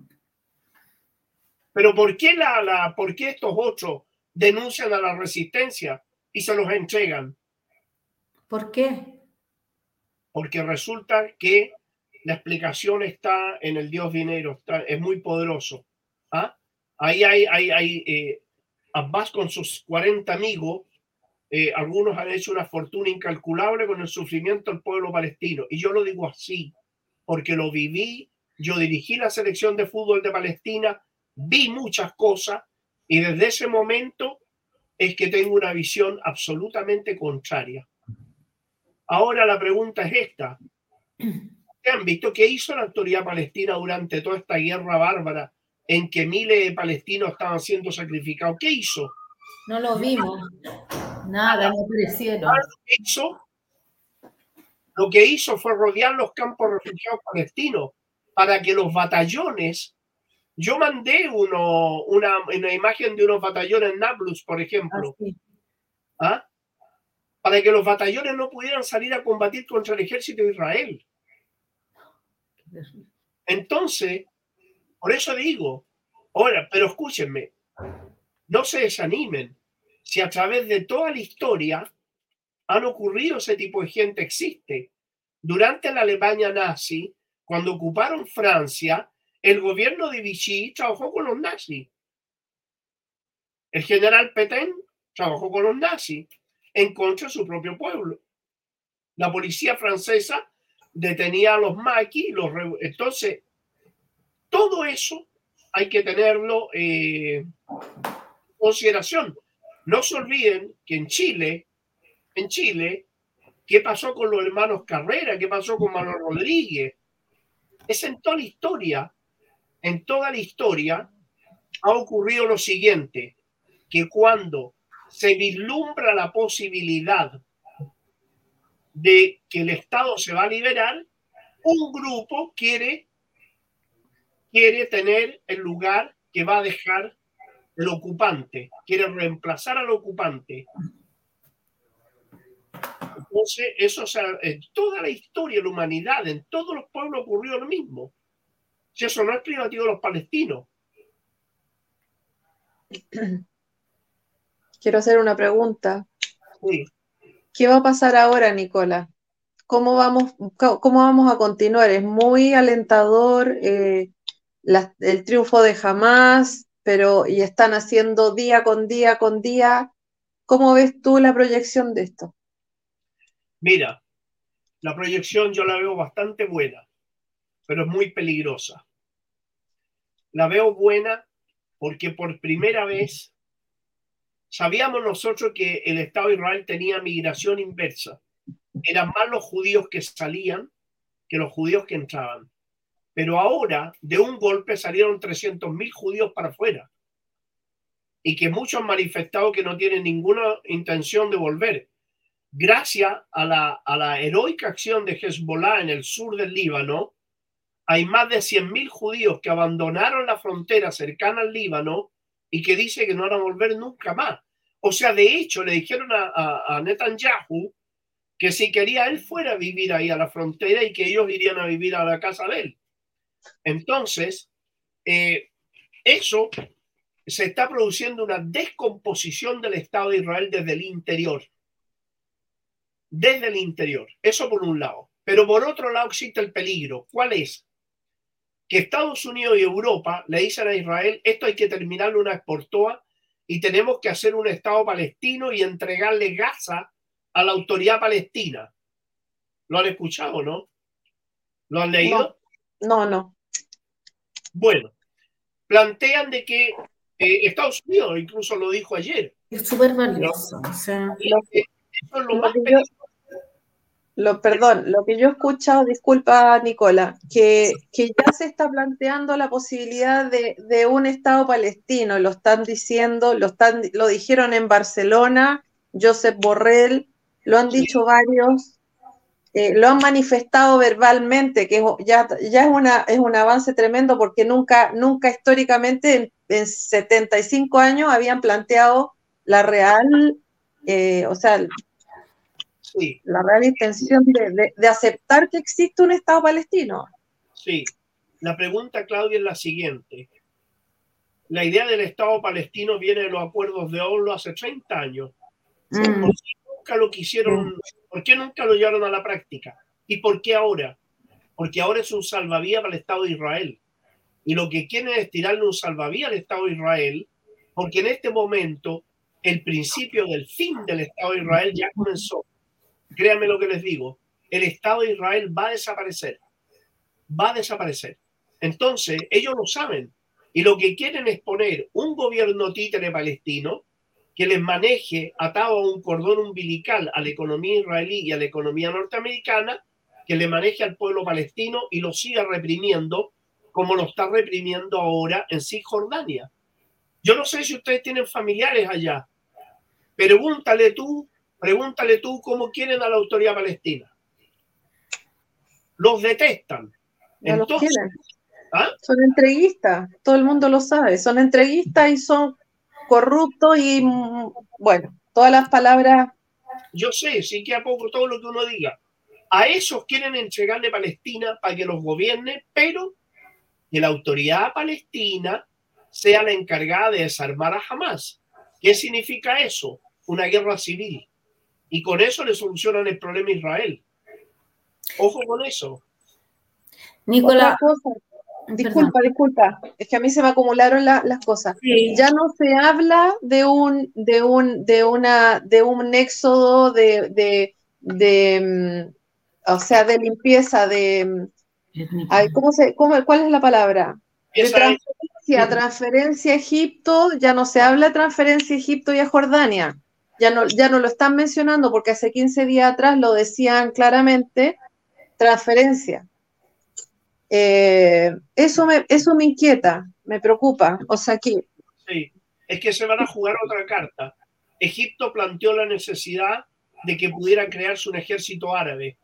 Eso significa lo mismo que te acabo de decir, que los árabes peleen contra los palestinos. ¿Qué es? Tere, tú querías decir algo, Tere. Ah, no, sí. Eh, no, no existe la posibilidad de que se una jamás con la no, te digo con Abbas, pero yo creo que la autoridad me imagino que he escuchado hablar a muchos que representan a la autoridad palestina en el mundo, como por ejemplo el embajador en Inglaterra, que yo creo que una, una persona inteligente, preparada, que se la ha jugado todo para, ha, participado en las marchas, eh, ha hablado, le ha hablado a los ingleses, pero de todas las formas, que yo creo que hay gente valiosa también y no puede haber eh, elecciones y que la gente elija a quién quiere que los gobierne. ¿Por qué tiene que venir la gente afuera a decir quién los gobierne? Sí, Janet, eh, lo que tú dices es cierto. Em, en la autoridad palestina está dividida, muy dividida. La mayoría, la mayoría del Fateh, que era la organización política militar que apoyaba a la autoridad palestina, Primero la disolvieron, los mártires de Al-Aqsa, la disolvieron. Ellos están ahora en la clandestinidad. ¿ah? Hay muchos del Fatah que no están con las bases insurgentes. como, aquel, como aquel embajador que yo lo escuché, sus intervenciones que eran muy buenas. Eh, hay gente que no está de acuerdo con eso, pero el problema es que hay que partir de la base que eh, Después que asesinaron a Yasser Arafat, le entregaron el, manejo del territorio palestino a un grupo de colaboracionistas. Y esos colaboracionistas son los que están manejando de acuerdo a lo que le dice Israel y lo que le dice Estados Unidos.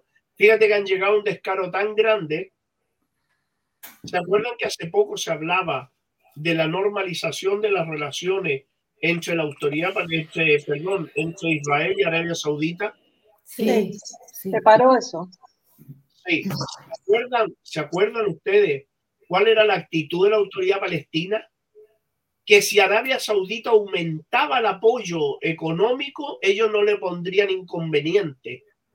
O sea, entregan, porque si tú reconoces el Estado de Israel, desconoces el derecho de los palestinos a ese territorio. Sea, aquí no hay dos lenguajes. Si yo reconozco Israel es porque desconozco Palestina. Pero si yo estoy diciendo, si me dan más plata, no me, no, me opongo a que, a, que, reconozcan el Estado de Israel. ¿Qué le está diciendo? ¿Que es un problema de dinero? O sea, el pueblo palestino el problema es más plata o plata menos. No, eso es. Es que yo Vamos a salir de la comunidad para no eh, pasar por alto varias decenas de años pues, en las próximas clases. Sí, no, pero la verdad que en la resistencia está, está toda la clave. Si resistimos, vamos avanzando. Y por eso también hemos avanzado y hemos llegado a este punto, aunque todas las personas crean, oye, que no, que no hemos avanzado. Hemos avanzado, hemos llegado a un punto donde tenemos un grupo de milicia que está igual que un ejército y más que un ejército. Ellos armaron armamentos. Yo estoy realmente, quedé como impactada con muchas cosas, ¿ya? No han podido, tienen inteligencia, tienen armamento que ellos armaron, han preparado su gente que tú de repente los veis con sus uniformes, todo, o sea, realmente eh, a mí me asombra cómo se han preparado las milicias ya y han resistido. Ahí está toda la clave nuestra, ya. Yo me he resistido a nacionalizarme y eso me significa a mí una resistencia ¿ya? Y me significa seguir luchando, peleando y todo, a pesar de que todos están detrás mío, que me nacionalice y todo, y que me ha costado por algo, no he podido hacerlo. Y eso es resistencia, eso es súper importante, ¿ya? Claudia, ¿te ibas a decir algo, Claudia? Yo quería preguntar, eh, ¿qué piensas tú de la tregua? Si, si va a continuar, ¿qué, qué, qué, ¿a dónde va eso? Que me tiene muy ansiosa. Estoy caminándome hace tres días. Hay una situación bien compleja. Eh, recién yo hablaba del Estado, el interior del Estado de Israel que estaba muy, muy convulsionado. El ejército había perdido toda la confianza en su pueblo y el gobierno peor todavía. Hay miles, miles protestando en las calles, miles. No quieren ir a, no quieren ir a pelear, no se quieren meter al, al... No, no quieren ir a la guerra, pero la gente los, los, ciudadanos que luchan contra Netanyahu se encuentran con una situación en que, por ejemplo, eh, hoy día leía a una madre agradeciéndole a Hamas sí. el trato que le había dado su hija. Yo lo subí, sí, sí. Ya. Impresionante.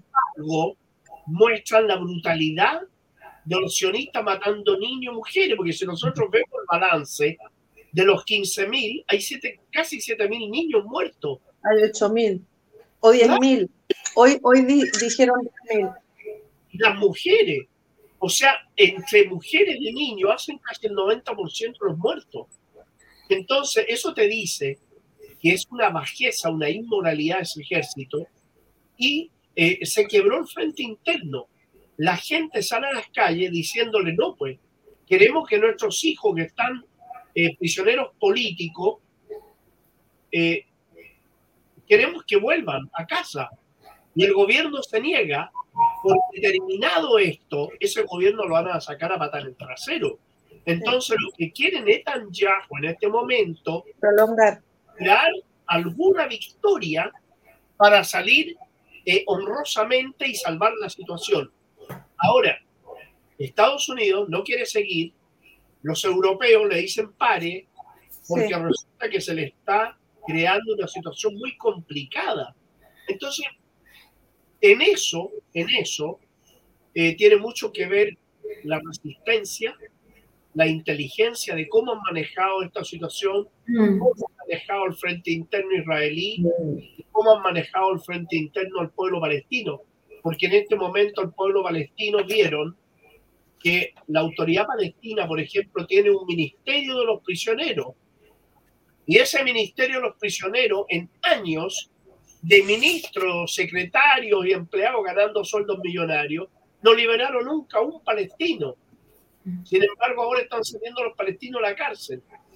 Hoy están todos con Hamas, todos. Todo el mundo. Mm. con la yihad islámica, no hay que quitarle mérito a la yihad islámica, tampoco hay que quitarle mérito al frente te puedo hacer una consulta, o sea, no es consulta, quiero saber tu opinión, porque yo me vuelvo loca con las noticias chilenas de lo que pasan, te juro que me dejan, pero mal, mal, o sea, no puedo creer el nivel de ignorancia o de chat. ¿Pero qué pasa? ¿Cómo acá no puede haber gente? No sé.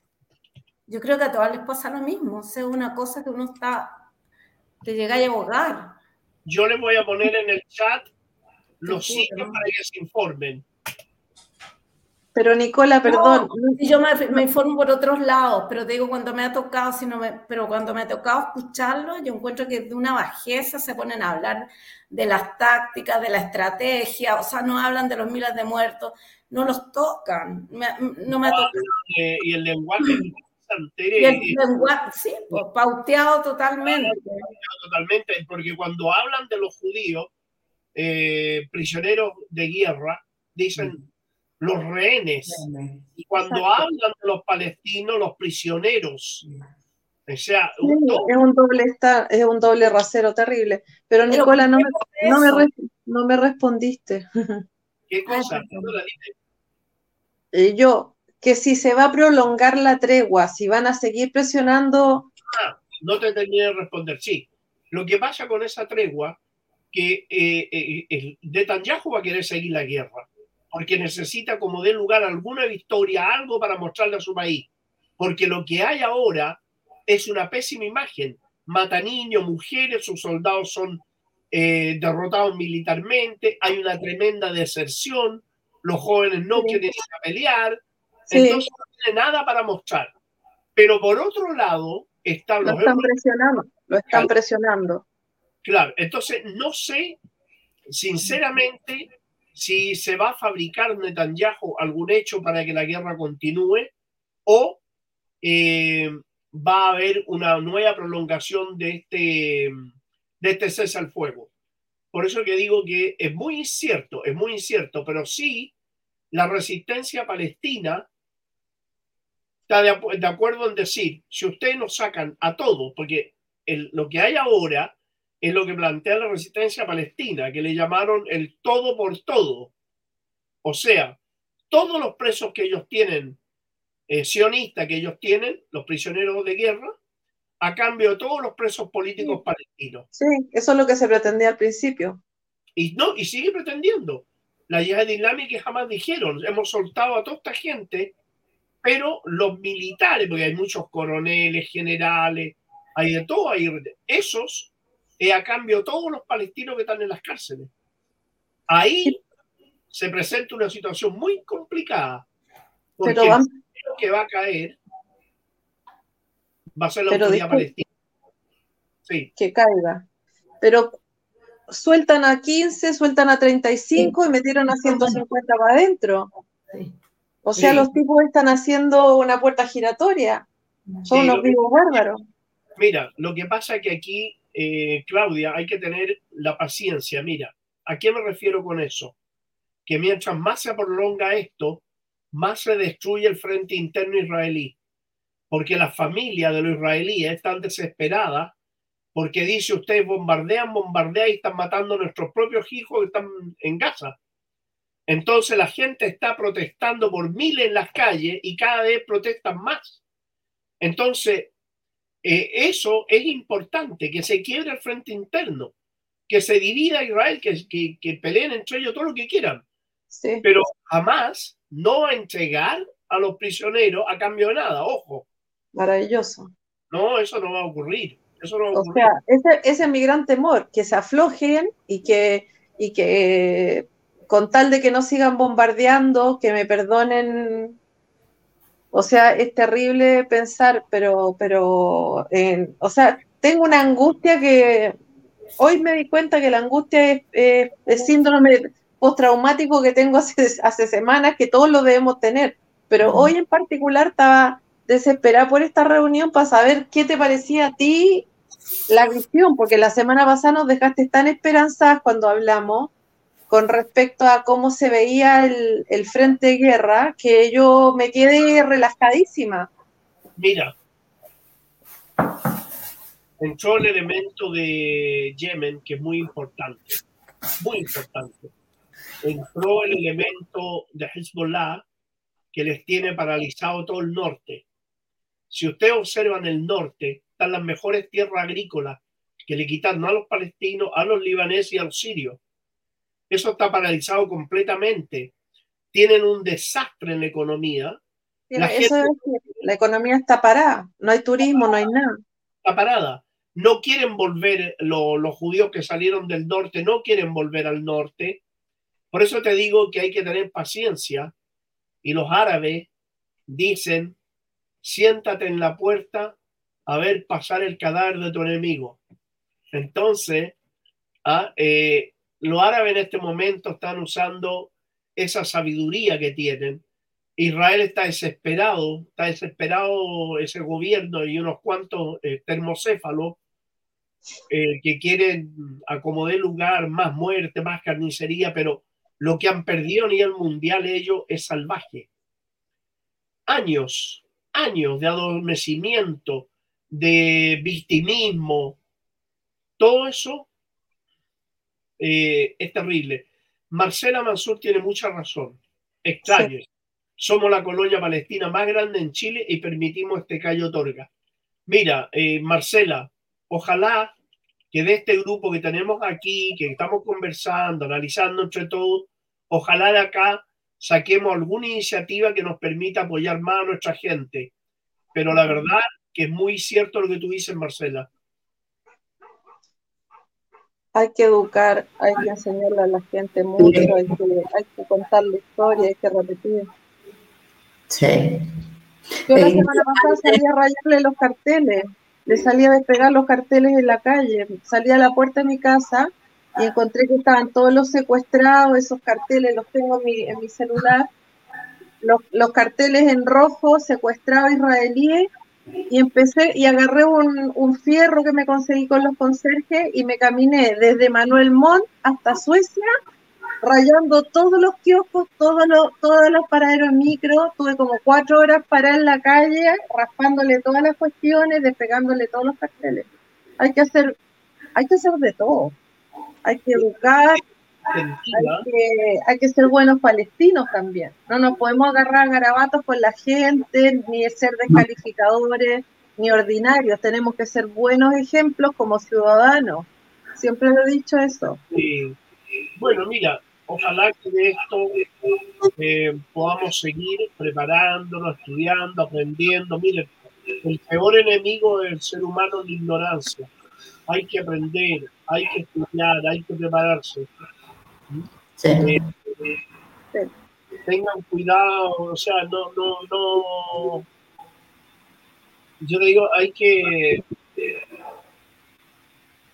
Si nosotros, por ejemplo, observamos, los sionistas ya no tienen, no tienen apoyo en Y eso es muy valioso.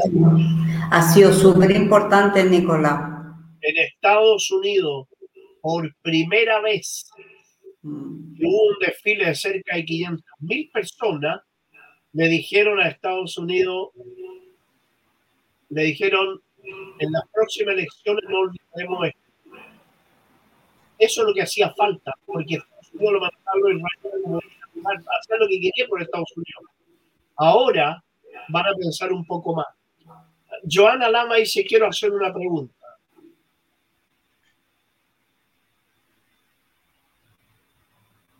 Mientras tanto, les cuento a todos, mientras que Joan hace la pregunta y todo, eh, yo mi WhatsApp eh, hicimos un grupo De, de, todo lo que nosotros estamos viendo acá, de todas las clases y todo, y de apoyo a la causa palestina.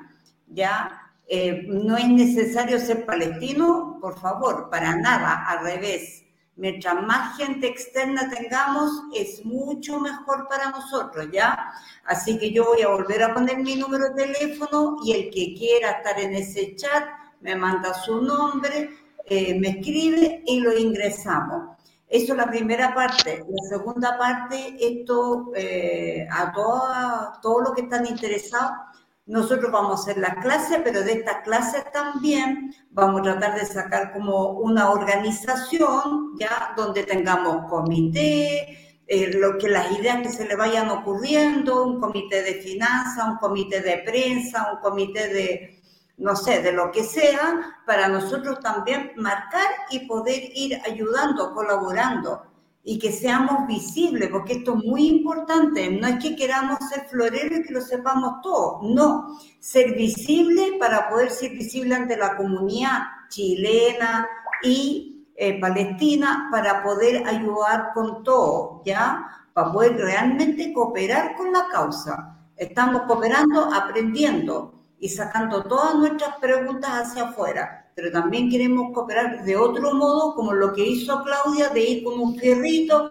despegando todos los lecheritos. Entonces, podemos tener un comité de saca lecheritos de, los de los mentirosos. Vamos todos en patota. ¿Ya? les, quiero, les quiero contar algo. Cuando cuando se lanzó la iniciativa del BDS en el 2015 aquí en Chile, que fue bastante tardía para mi gusto, eh, yo empecé a militar en, el BDS y durante la pandemia hubo ciertos problemillas en el activismo, siempre se producen cosas de egos y temas.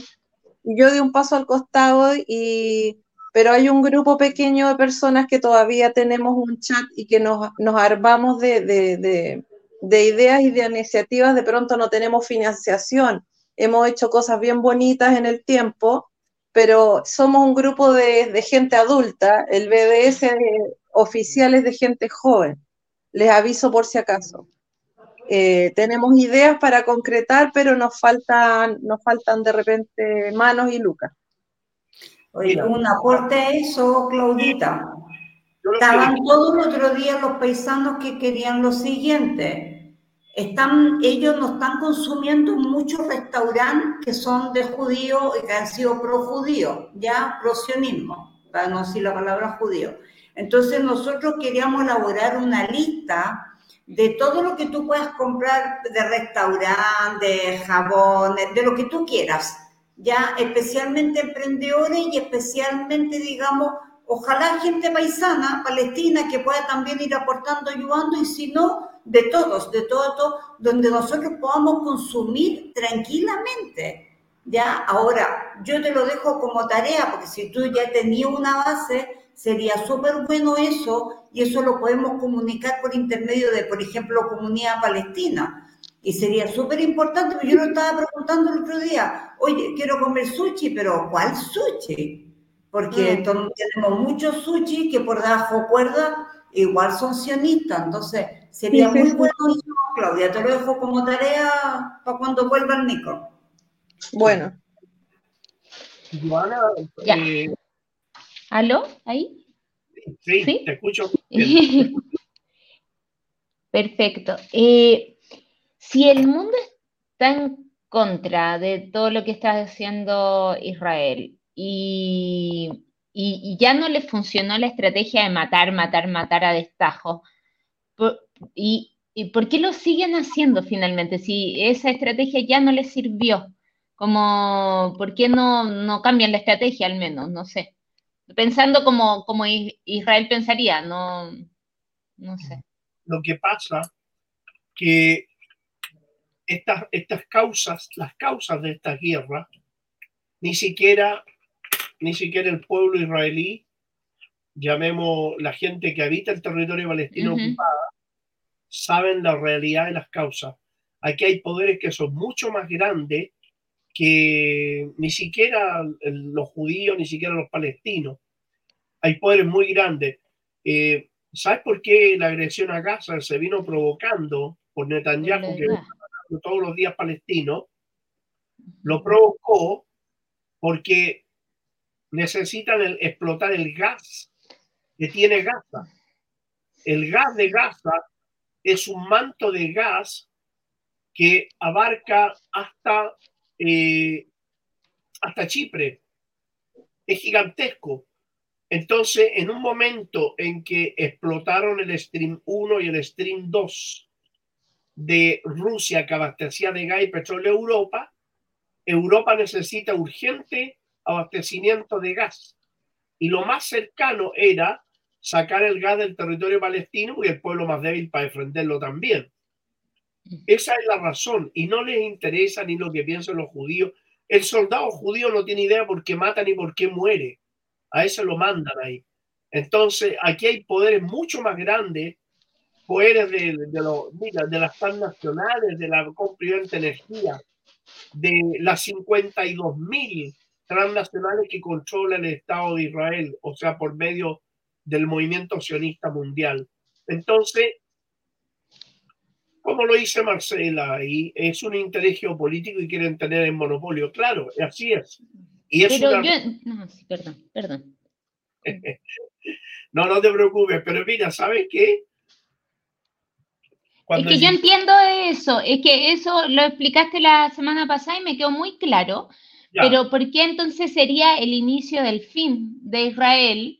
Como que no entiendo por qué a veces parece que está tan arriba posicionado eh, eh, eh, en, esta, como en este conflicto, guerra o no sé, o genocidio, pero, o, y de repente parece que está tan desfavorecido, pues como que se me confunde ahí cuál es el real, la real postura que está teniendo Israel. Y también me confunde, eh, para terminar mi pregunta, porque también tengo otra pregunta, es como si jamás justo eh, hizo este ataque a Israel y el cual cito, eh, ya, ya también hemos entendido que jamás en nuestra milicia y, y, que son los únicos que finalmente nos cuidan con estas otras milicias, pero justo atacó cuando Israel más necesitaba atacarnos de vuelta. Entonces, eh, eh, yo he escuchado que parece, y justo Israel estaba como súper distraído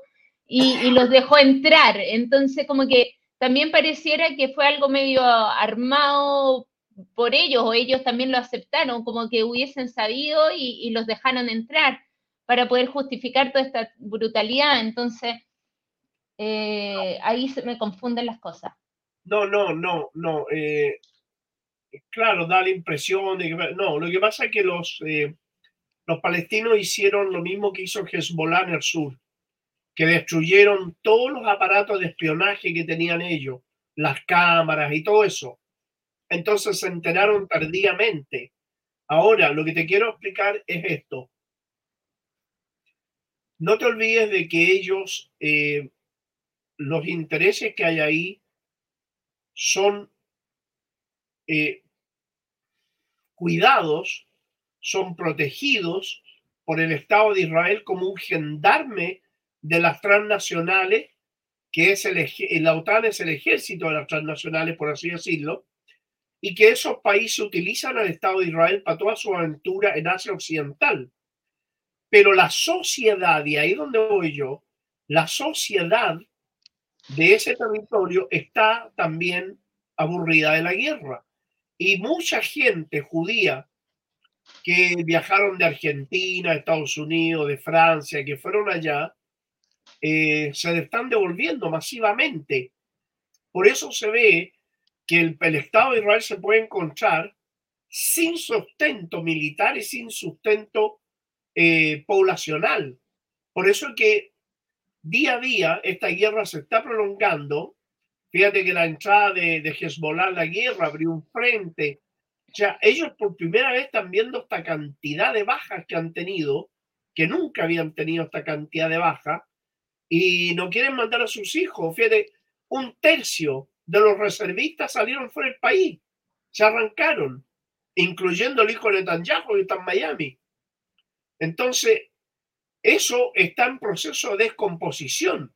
No es una descomposición que va a ocurrir de un día para otro, pero que el Estado eso no va a crecer. Segundo lugar, que cada vez va a tener menos judíos adentro es una realidad. Que va a tener que transar es una realidad. Ese para tranquilidad nuestra. Ahora, no existe ningún país en la historia, ninguno, que se haya liberado. Mira, en Chile la ocupación española fue de siglos. En África, siglos estuvieron los pueblos africanos dominados. Eh, no, no, no es tan rápido. ¿ah? Sí, sí. Eh, eh, pero, por ejemplo, también decían que no están dejándolos escapar, como que pasan del sur al norte, del norte al sur de Gaza los palestinos escapando y los andan matando, como ¿por qué tampoco los dejan irse? ¿O no es así? Como migrar. los prefieren matar que, sean refugiados. Pero esa es una, una táctica que tienen ellos que no le ha reportado ningún Flavio, Fernández pregunta qué papel jugaría Irán en esta tregua. Gracias. No, pues nada. Irán eh, en esta tregua la apoya o, pero esta es una tregua que manifiestan los palestinos en un arreglo con los mediadores que son Qatar y Egipto. Pero Irán no, no interviene. Irán es un país en este aspecto que no interviene. Apoyan a los palestinos en todo aspecto, pero es Palestina quien decide lo que se hace ahí, no, no Irán.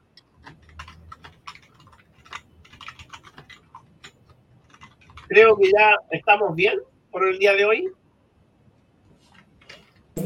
Una pura cosa. Yo creo, sí. Lo que quiero yo dejar para la próxima que nos encontremos, ya, o como una tertulia, que yo para mí hay algo que es como, no sé, siempre me ha vuelto la cabeza. Gran Bretaña, españoles, super colonizadores. Gran Bretaña toma Norteamérica, mata a todos los indios y se agarra a Norteamérica. Al final eh, volvemos todo al mismo colonizador, que es Gran Bretaña y España, que son los dos. Ya, y eso lo quiero dejar como para la otra para la otra parte. Y lo otro que yo quería comentar que eh, yo hoy día, cuando escuché el cómo reaccionó el gobierno de España, la vuelta de espalda que le está dando el gobierno de España al sionismo, eso a mí me dejó respirar, ¿ya? Y yo creo que ellos no van a poder dar marcha atrás en la palabra que ya ellos prendaron hoy día. Así que yo eso me, me dejó mejor. ¿Ya? Lo que hace España, lo que hace Reino Unido, lo que hace Estados Unidos y Europa presionando a Israel, al pueblo palestino es un salvavidas de plomo. Ojo con eso ya lo vamos a analizar, pero cuando lleguemos al, cuando digamos todos los antecedentes y lleguemos a la etapa actual, se va a entender todo fácil, ¿ya? Así que yo Muchas creo que. gracias. No, eh, yo les agradezco a ustedes. Vamos a tratar, Ignacio, si es posible, una, una plataforma en la cual aparezca más gente ahí para que puedan participar y todo hacerlo más, eh, más efectivo. ¿no? Por de pronto agradecer la tremenda, el tremendo aporte que nos hace Ignacio, la ayuda, y agradecer también a los muchachos de Radio Guillotina que nos están colaborando en esto. Así que eh, reiterar el agradecimiento. Yo cuando vuelva vamos a tener un, eh, más, conversaciones y por favor durante estos días estudien eso. Yo, yo no, no sé si les mostré el otro día mi libro, ¿no? No. Sí, está publicado en el Telegram también el, el link para que lo encuentren en Amazon. En Amazon. Que con Silvia Domenech y Nicolás Jadua, que se llama El proceso penetración, ocupación y destrucción de Palestina. Es un análisis de la historia donde están todos los antecedentes, pero analizados, no solamente descritos. ¿Ah? Se los recomiendo se puede conseguir a través de Amazon. Desgraciadamente aún no lo hemos publicado en, aquí en Chile. Lo vamos a publicar pronto. Pero en Amazon eh, tú lo, solicitas y te lo mandan a dejar a la casa. Es muy es, económico, no es un no sale tan caro por Amazon. Eh, pero ahí está todo hasta el día de hoy. ¿ah? Así que se lo recomiendo, pero bueno, ¿Estamos, muchachos? Sí, estamos. Gracias. Muchas gracias. Gracias, Nicolás, que te vaya súper bien en tu viaje. Y buen viaje, Nico. Gracias a todos, que estén muy bien. Gracias. gracias a todos. Nos vemos. Gracias. Chao, chao. Chao. Chao.